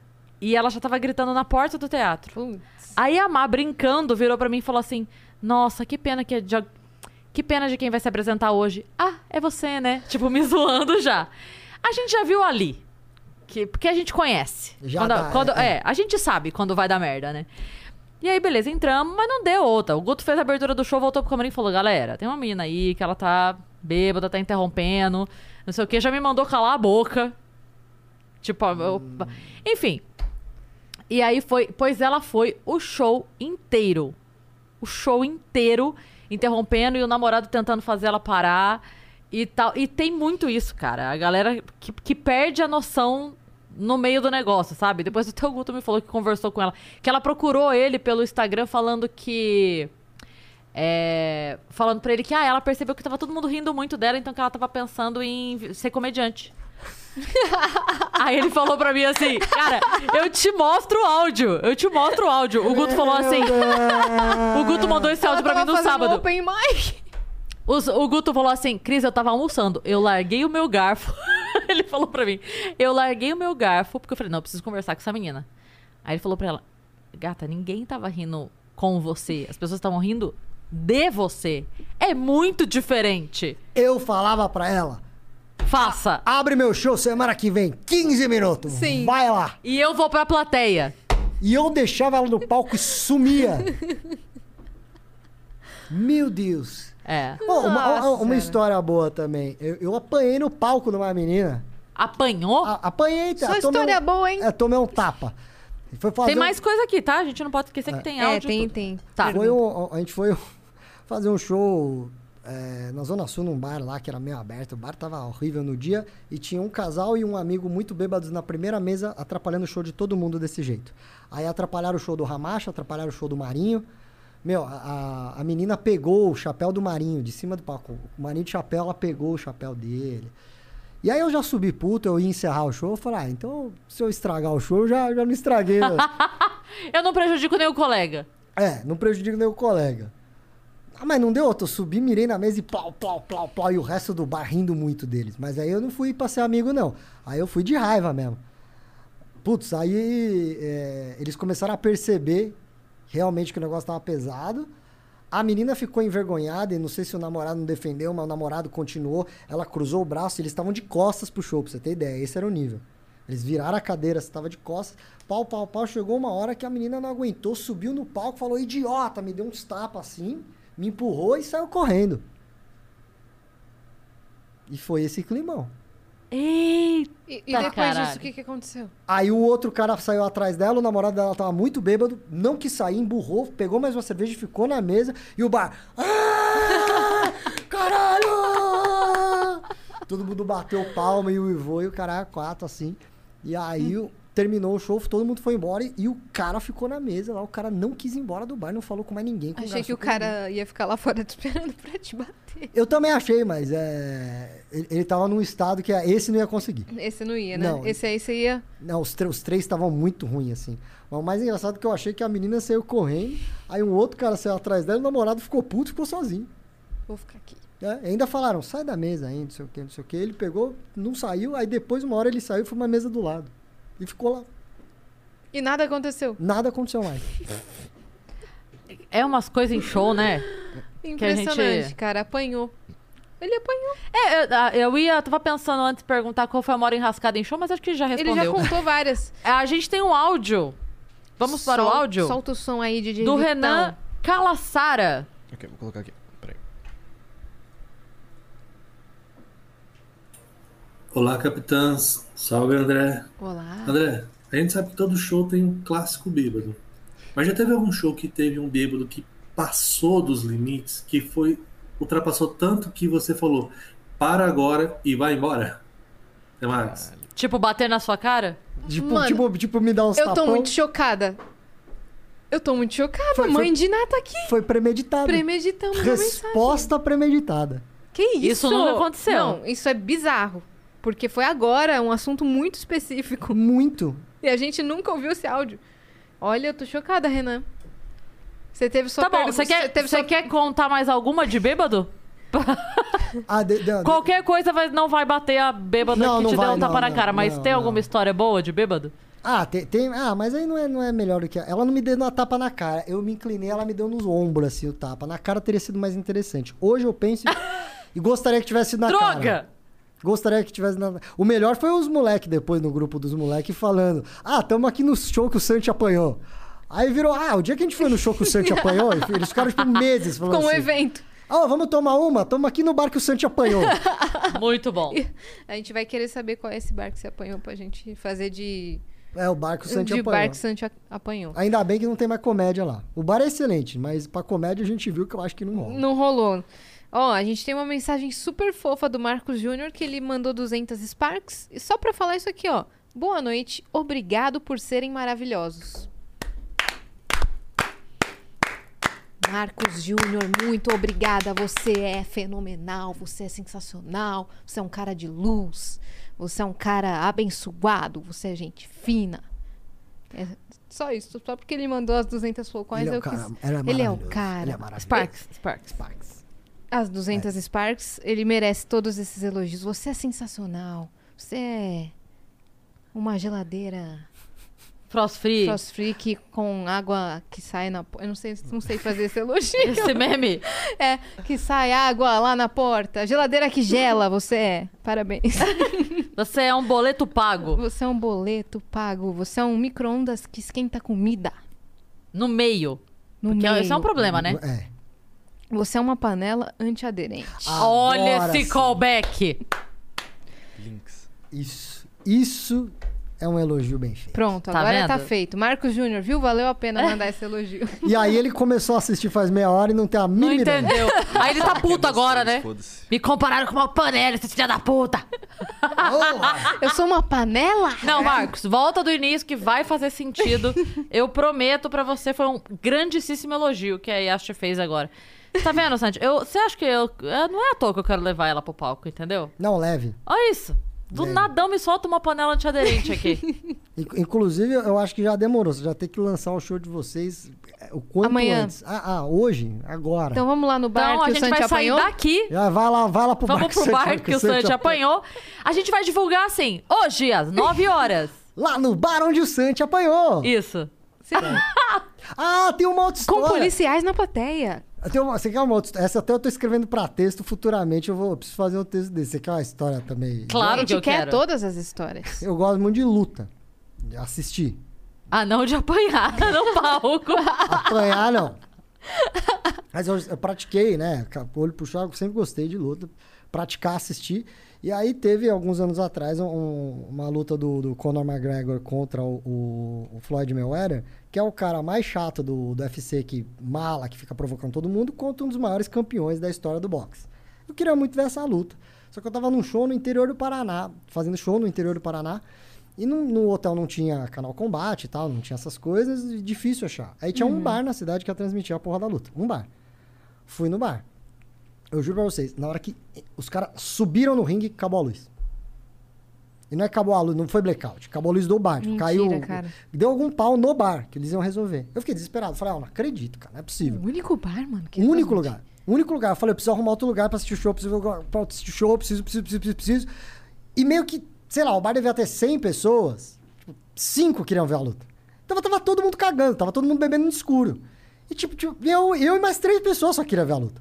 E eu desesperado, falando, gente, eu preciso pagar a comanda, eu preciso ir embora. Eu preciso pagar a comanda, eu quero ver a luta, eu quero ver a luta. Aí os produtores estavam comigo, calma, Santi, calma, não sei o quê. Eu falei, não, não, vamos rápido, rápido. Aí os caras, não tem sistema pra pagar. Não tem... Falei, foda-se, eu preciso pagar. Falei, ó, ó, eu volto daqui a pouco, eu vou ver a luta, eu já volto, já volto. Os caras, não, você não vai sair daqui sem comanda. Falei, não, eu volto pra pagar, porra. Eu vim aqui, vocês sabem que eu tô, tô, tô no hotel tal, eu tô não sei o quê, vocês vão atrás de mim, me Desespero. mata. Eu só quero ver a luta.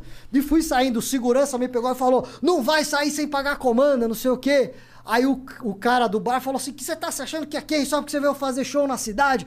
Eu falei: eu não tô mexendo nada, eu só quero ver a luta, eu pago o dobro. Eu pago o dobro da minha conta, eu só quero ir ver a luta. O cara, você tá se achando pra caralho? Falou: não, eu quero ver a luta. Começou uma puta gritaria. Aí o cara falou: esse cara tá arrumando confusão, voltou o segurança, me deu um mata-leão e me tirou. Aí eu tomei um mata-leão, eu fiquei. Aí eu comecei a gritar: tô sendo agredido! Os caras estão me batendo, vocês estão vendo? Tô sendo agredido! Ei, eu tô vazando daqui! Os caras me tiraram do bar. Aí o cara aí falou, tira, o produtor veio, não, não, larga ele, larga ele. Aí eu voltei pro bar pra pagar, o dono do bar, você tá expulso desse bar, vai embora. Eu, aleluia, fui embora. Era tudo que eu queria. Fui sair o segurança, cadê a comanda paga? Eu falei, eu não tenho. Por quê? Porque eu fui expulso. Então você não sai sem comanda. Eu, porra, mas eu fui expulso do bar. E aí o, o segurança gritou pro dono do bar, e o dono do bar, tira esse filho da puta daqui. Eu, é, tira esse filho da puta daqui. Era isso que eu queria desde o começo. Porra! Aí, mano, os caras me empurraram pra fora do bar, fui pro hotel. Olha, olha o nível que chegou. O, o, o Luiz França tava no Beverly, quando transmitiu o UFC no Beverly. Eu fiz uma chamada de vídeo com o Luiz e o Luiz filmou a luta da TV do bar pra eu assistir no hotel, cara. Acabou a luta. Caralho. Acabou a luta. Esfriei minha cabeça, pensei, fiz cagada. Voltei pro bar. Tava sem luz ainda. Mas na hora que eu entrei, os três sócios, ou amigos dos sócios, três, quatro caras, o que, que você tá fazendo aqui? Eu, calma, calma, eu venho em paz. Aí expliquei pra eles e tal, os caras não podiam ter pedido desculpa pra todo mundo. Falei, mano, pelo amor de Deus, me desculpa, que eu queria muito, é uma luta única e tal. Os caras valeu a pena. Eu falei, valeu a pena, o McGregor foi nocauteado, foi maravilhoso, o cara pô pra caralho, foi muito bom. Fiquei com os caras, abriu a comanda de. Fiquei a noite inteira bebendo com os caras, terminou o dono do bar me levou de carona pro hotel. Cara. mundão girou, rapaz. Tá vendo? Vale a pena voltar atrás, pedir desculpa. Fica aí esse ensinamento, Exatamente. não é? Eu não ganhei uma parceria assim como um café na calça branca. Mas. Foi- Não, mas valeu Mas a pena. foi uma carona pro hotel e ainda bebeu e assistiu a luta, como você queria. E não é mais persona não grata no bar. É. Mas cara. os caras devem falar muito mal de mim naquela cidade. Eles devem falar, esse cara é o mais mala do Brasil. Não paga, devedor. Devedor, que É. sair na frente de Que todo sair. mundo. É. Vem aqui pra nossa cidade, faz show, leva o dinheiro das pessoas embora e não quer pagar a conta. Se acha. Tomou Não, mata-leão ainda. Não, e o mais legal, o, o- o dono do bar ficou meu amigo, eu fiquei de boa, a minha produção ficou de boa, e o produtor local que ficou puto comigo, não quis mais trabalhar comigo, ficou puto com os caras do bar e comigo. E o cara foi o único que não fez nada. O Pra não- resolver. O cara não me ajudou em nada, nada, nada, nada. E na hora que ele me deixou no hotel, ele falou: Olha o que você fez eu passar. Aí no dia seguinte tinha que ir pro aeroporto, ele falou: Não vou levar vocês, pega um Uber. Não tinha Uber na cidade. E pegamos um táxi que tinha e fomos lá. O cara nunca mais falou com a gente. E o dono do bar é que aí veio pandemia, um monte de coisa. Pandemia Sim. não, vai. Os caras estavam reformando o bar, mas a gente já tava organizando de fazer o meu solo naquele bar, de fazer evento, um monte de coisa. Com os caras do bar ficou tudo ótimo. Com os caras do bar ficou todo. Aí eu o produtor falou que eu fiz ele passar vergonha no- na cidade dele. Então tá bom, né? Então tá bom. Então fique com a sua vergonha. É isso. Eu fiquei feliz que vocês riram, eu posso levar pro palco essa Pode, história. pode, Fez é o ótima. primeiro teste aqui. Obrigado, obrigado. É ótimo. Ah, tem muitas histórias boas de show. Se a gente juntar tudo, acho que se a gente escrevesse um livro de todos os humoristas contando as suas. Cada um contando a sua pior história de show, seria incrível. Tem a temporada de perrengue e tem a temporada de golpe. A Netflix Tem. tá perdendo. Tem, Tem golpe e perrengue. tem. Eu já falei que a gente é, devia vender pro Netflix é, Engraçados e Roubados. que tem três temporadas ótimas das três histórias dos três maiores roubos do meio da comédia. Que a gente deveria vender. O único problema é que quando a gente conta a história dos três roubos, dos três grandes roubos, né? Dos três maiores roubos da comédia, as pessoas olham e falam: Não é verdade. Ah, não é possível. Não é possível. Não dá pra acreditar. Vocês tá... Ah, vocês são muito engraçados mesmo, né? A história que ela inventou aqui. Você caiu nessa. É, isso, esse é o problema. Porque não é crível, entendeu? É, é porque, assim, eu acho que daria mais temporadas, porque dá pra fazer tipo aqueles programas que tem o principal e vai tendo os, o- os- os O paralelos. núcleo, o núcleo pobre da novela, né? Vai Os roubos menores. É, vai tendo os golpes menores. Ah, o- isso tem muitos. Não. Os produtores, né? É, então- Evento corporativo que não paga. Eu acho que a gente já chega aí, dá pra bater Game of Thrones já. Dá de temporada já, né? Não, e de- Grey's Anatomy. Não, e, e- e o Game of Thrones é muito menos trágico. Cara, é que, é que no Game of Thrones é a quantidade de personagem que aparece e morre. morre. No meio da comédia seria a quantidade de gente que começa e para. Porque tomou. Desaparece. No Simplesmente. Game of Thrones as pessoas param e na comédia desaparecem, porque teve uns que desapareceram. né? É. Você não vê nem De em rede so- verdade? Não, nem em rede social. Tem pessoas É. que sumiram, assim. É muito foda isso, né? É foda, tem gente que me deve até Vale hoje a pena, vale a pena encontrar? Ah, não, mó Ah, trampa, então né? não. Então, Ah, explodo. imagina. Não, é mesmo. Só de lembrar, fala, puta, eu tenho que negociar com esse cara de novo. Nossa Não, Senhora. Pelo amor É. de Deus, não. Deixa, fica me devendo, só continua sem, sem segue Instagram. sua vida, é isso. Tem- eu, eu tenho um calote pendente lá em Araraquara. Porra. Em Araraquara. Você tem calo- calotes pendentes assim? Ah, tem, tem. Tem? Ixi, só aqui em São Paulo dá pra comprar um Corsa. e, e eu digo Corsa não hoje, o Corsa é 10 anos atrás. Entendi. Desde a época de, de banda até agora. De, Caralho. nossa, é- é- toda vez que eu, que eu ouço o bar trocou de dono, já me batia um frio aqui. Assim que eu falo, pronto, não vou Não receber. vou Nunca receber. mais. Nunca mais eu vou receber. Nunca mais. Ah, o bar trocou de dono. Ah, já era, não vou receber. É, teve um em São Roque também, Ah, o do São Um Roque, ó, o. São Roque deve ser o mesmo que o meu. que era um restaurante chique no meio do nada. Não o restaurante, o produtor.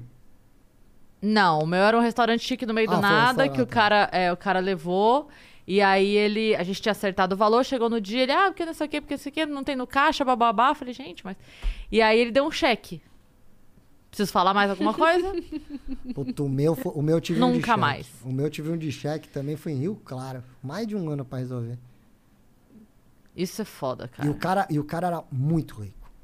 Isso que me deixava puto. Os dois sócios do bar, eles eram muito Ah, mas é sempre assim. Os caras muito, A maioria muito, dos assim. casos. É sempre assim. É. Nossa. Por isso é rico. E aí, Que a, eu te- To- tem, todo o pagamento de vocês está com tem isso. aquela, aquela frase que fala assim: todo dia um esperto e um idiota saem, saem de casa muito dispostos a fazer negócio. Nós geral- somos, nós somos os idiotas. Geralmente eu sou idiota. E até quando eu acho que eu sou esperto, eu acho que eu sou idiota. Então você nunca saiu esperto. Eu acho que não, porque às vezes eu saio, eu vou, vou comprar um negócio, falo, não, eu vou, vou comprar isso aqui, ó. Ah, isso aqui, ó, custa 10 conto, eu vou conseguir por 8. Aí eu vou negocio, negocio, o cara não dá desconto, mas aí eu pego 2 por 22, eu falo, porra, eu sou muito bom. E aí eu chego em casa e falo, ei, Peraí. acho que eu paguei a mais. Essa é a minha vida. Ótimo. Santi, obrigada por ter vindo. Opa, eu Foi que agradeço. incrível. Foi Eu um ótimo agradeço. Adorei, Santi. Valeu. Que isso, Caralho, ri muito. Obrigada. Boas histórias, é bom Ótimas relembrar. histórias. É bom relembrar Ótimas da, da- histórias. do- época do começo da comédia, que pelo menos pra mim, Cris, e- né, Cris Paiva, Rafael Marinho, Fábio Guerreia, esses caras, essa O galera... Torto, Robson. Tu- Mano, Tortorelli, Robson Nunes, Danilo, mesmo com pouco contato, Rafinha, mesmo com pouco contato, é, foram importantes pra caralho, Uhum. né? Todo, todo mundo, mano, Oscar, Diogo, Luiz França. E aí eu, eu fico mal feliz, assim, quando, quando a gente tem a oportunidade de falar isso pras pessoas. Eu acho do caralho, assim. Falo, Sim. Pô, é mó gostoso. Quando... Que ninguém sabe, né? É. Sim. Ninguém sabe dos perrengues. Ninguém, ninguém sabe do, do... Do corre. Leva o japonês que ele é bom. E eu fiquei só tomando uma cerveja. Eu já, eu, eu sempre falava que um dia eu ia no arquivo confidencial pra poder agradecer o Danilo em rede nacional por tudo que ele fez por mim. Acabou o programa do Faustão e eu não fui.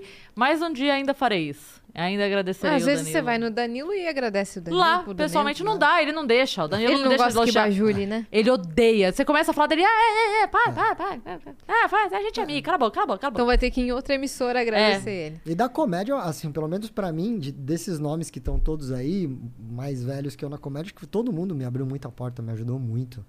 A Nani, né, também citamos. Acho que todo mundo que a gente citou aqui foi, foi É. uma galera que, assim, eu fico feliz e adoro contar história e falar, falar, falar do pessoal, porque, querendo ou não, né, a, a, a gente hoje, Foi uma turminha boa É. nossa ali, né? a gente tava no Hoje a gente tá fazendo, dando umas oportunidades pra uma galera. Acho que de uma maneira diferente. Hoje ficou muito diferente ali. Mas, Eu aí. Outro dia o meu Facebook me lembrou uma foto, tipo, há seis anos, sabe? Quando Sim. aparece lá. E aí tava numa foto eu, o Vilela e o Marcos Castro, numa festa do Risadaria. E aí eu tirei a foto, tipo, a selfie, assim, com os dois, e escrevi: há 10 anos nós éramos a galera nova do stand-up. Nossa, isso há seis anos. Meu Deus! Já debutou já É. o bagulho. É, tipo, há, há quatro anos, sei lá, a foto, e aí eu postei. Há 10 anos nós éramos a, a turma nova do stand-up. Caralho, hoje a gente já é a turma velha do stand-up. já tem turma nova da nova já. E Santi, onde é que você tá em cartaz agora? Ah, em cartaz, cartaz eu não tô, mas a agenda está com muitos shows marcados. Muitos eu vi. É, tá, isso eu não Ainda posso bem. Como reclamar. é que o pessoal pode ir ao seu show?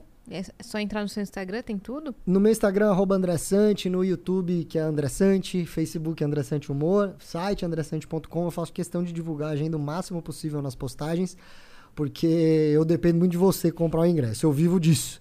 Né, o pessoal às vezes fala, você não fala quando vem pra minha cidade. Eu recebo muita mensagem, quando você vem pra minha cidade? Eu não sei, porque a partir do momento que eu sei, a primeira pessoa que eu aviso é você dessa cidade, que eu preciso vender esse ingresso. Que maravilhoso. Eu preciso vender esse ingresso. Então, Se par- tem alguém que eu quero que saiba, É é você. Então, quando eu não posto, é porque eu não sei quando eu vou na sua cidade. Mas busca lá, porque tem uma agenda que tá boa, que tá recheada de show, tem alguns de teatro, alguns de bar. E eu falo pra todos vocês, eu não vou parar de fazer isso, porque é isso que paga minhas contas. Se você não se sente seguro, não vacinou, não vai. Eu vou voltar na sua cidade, eu vou continuar fazendo show e postando vídeo. Ano que vem tem mais também. Tem, tem. Já, japonês tá aí. Japonês dura muito, né? Fica aquele velho, enrugado, Sr. Miyagi. Então eu vou estar contando piada até tá todo fudidinho, tartaruguinha assim. Então fica tranquilo. Ainda vai ter André. Santos. Ah, vai, que eu gosto disso. Não tem jeito, né? É isso. Mas aqui a gente tá com a vacinação acelerando agora. E se Deus quiser, uns três meizinhos aí já dá pra fazer mais show. Pra dar uma Tomara. brincada. E estrear o show de vocês também. Sim. Em breve falaremos aqui para os nossos queridos viajantes. Olha aí. temos, E teremos. temos aí. surpresinhas. Temos Hum. coisas sendo preparadas aí. Então É já se inscreve no canal do Vênus pra você não perder nada, nenhum programa, nenhum episódio, nenhuma novidade que a gente conta por aqui. É isso. Hoje não tem flow, tá? Por isso que a gente tá aqui até agora. Ah, e ficaremos, terminaremos de comer. Sim, por isso que a gente tá tranquila, sabe? Ah, não tá correndo com horário, então não tem flow mesmo. Cobrem deles, tá? Não cobre da gente, não. Ficou até triste quando não tem flow também. Eu gosto quando tem flow. É, e sigam o Vênus Podcast em todas as redes sociais. É isso, É isso. né? É isso. Ah, e resgatem o emblema do André Santos. André Pô, Santos eu sem. vou passar mais, passar mais uma vez aqui na tela. Vamos Olá. mais uma vez. Ah, eu quero É do muito essa Pixel. arte também. Eu quero muito essa arte. Olha Ficou muito massa. A a barbinha. Olha. Não, ficou muito legal. Muito legal, cara. E o Vênus ali. É. Amamos. Muito bem. Entra lá resgatar o André sem acento, tudo junto, o André Santi com I no final. Beleza? Beijo, até amanhã. Tchau.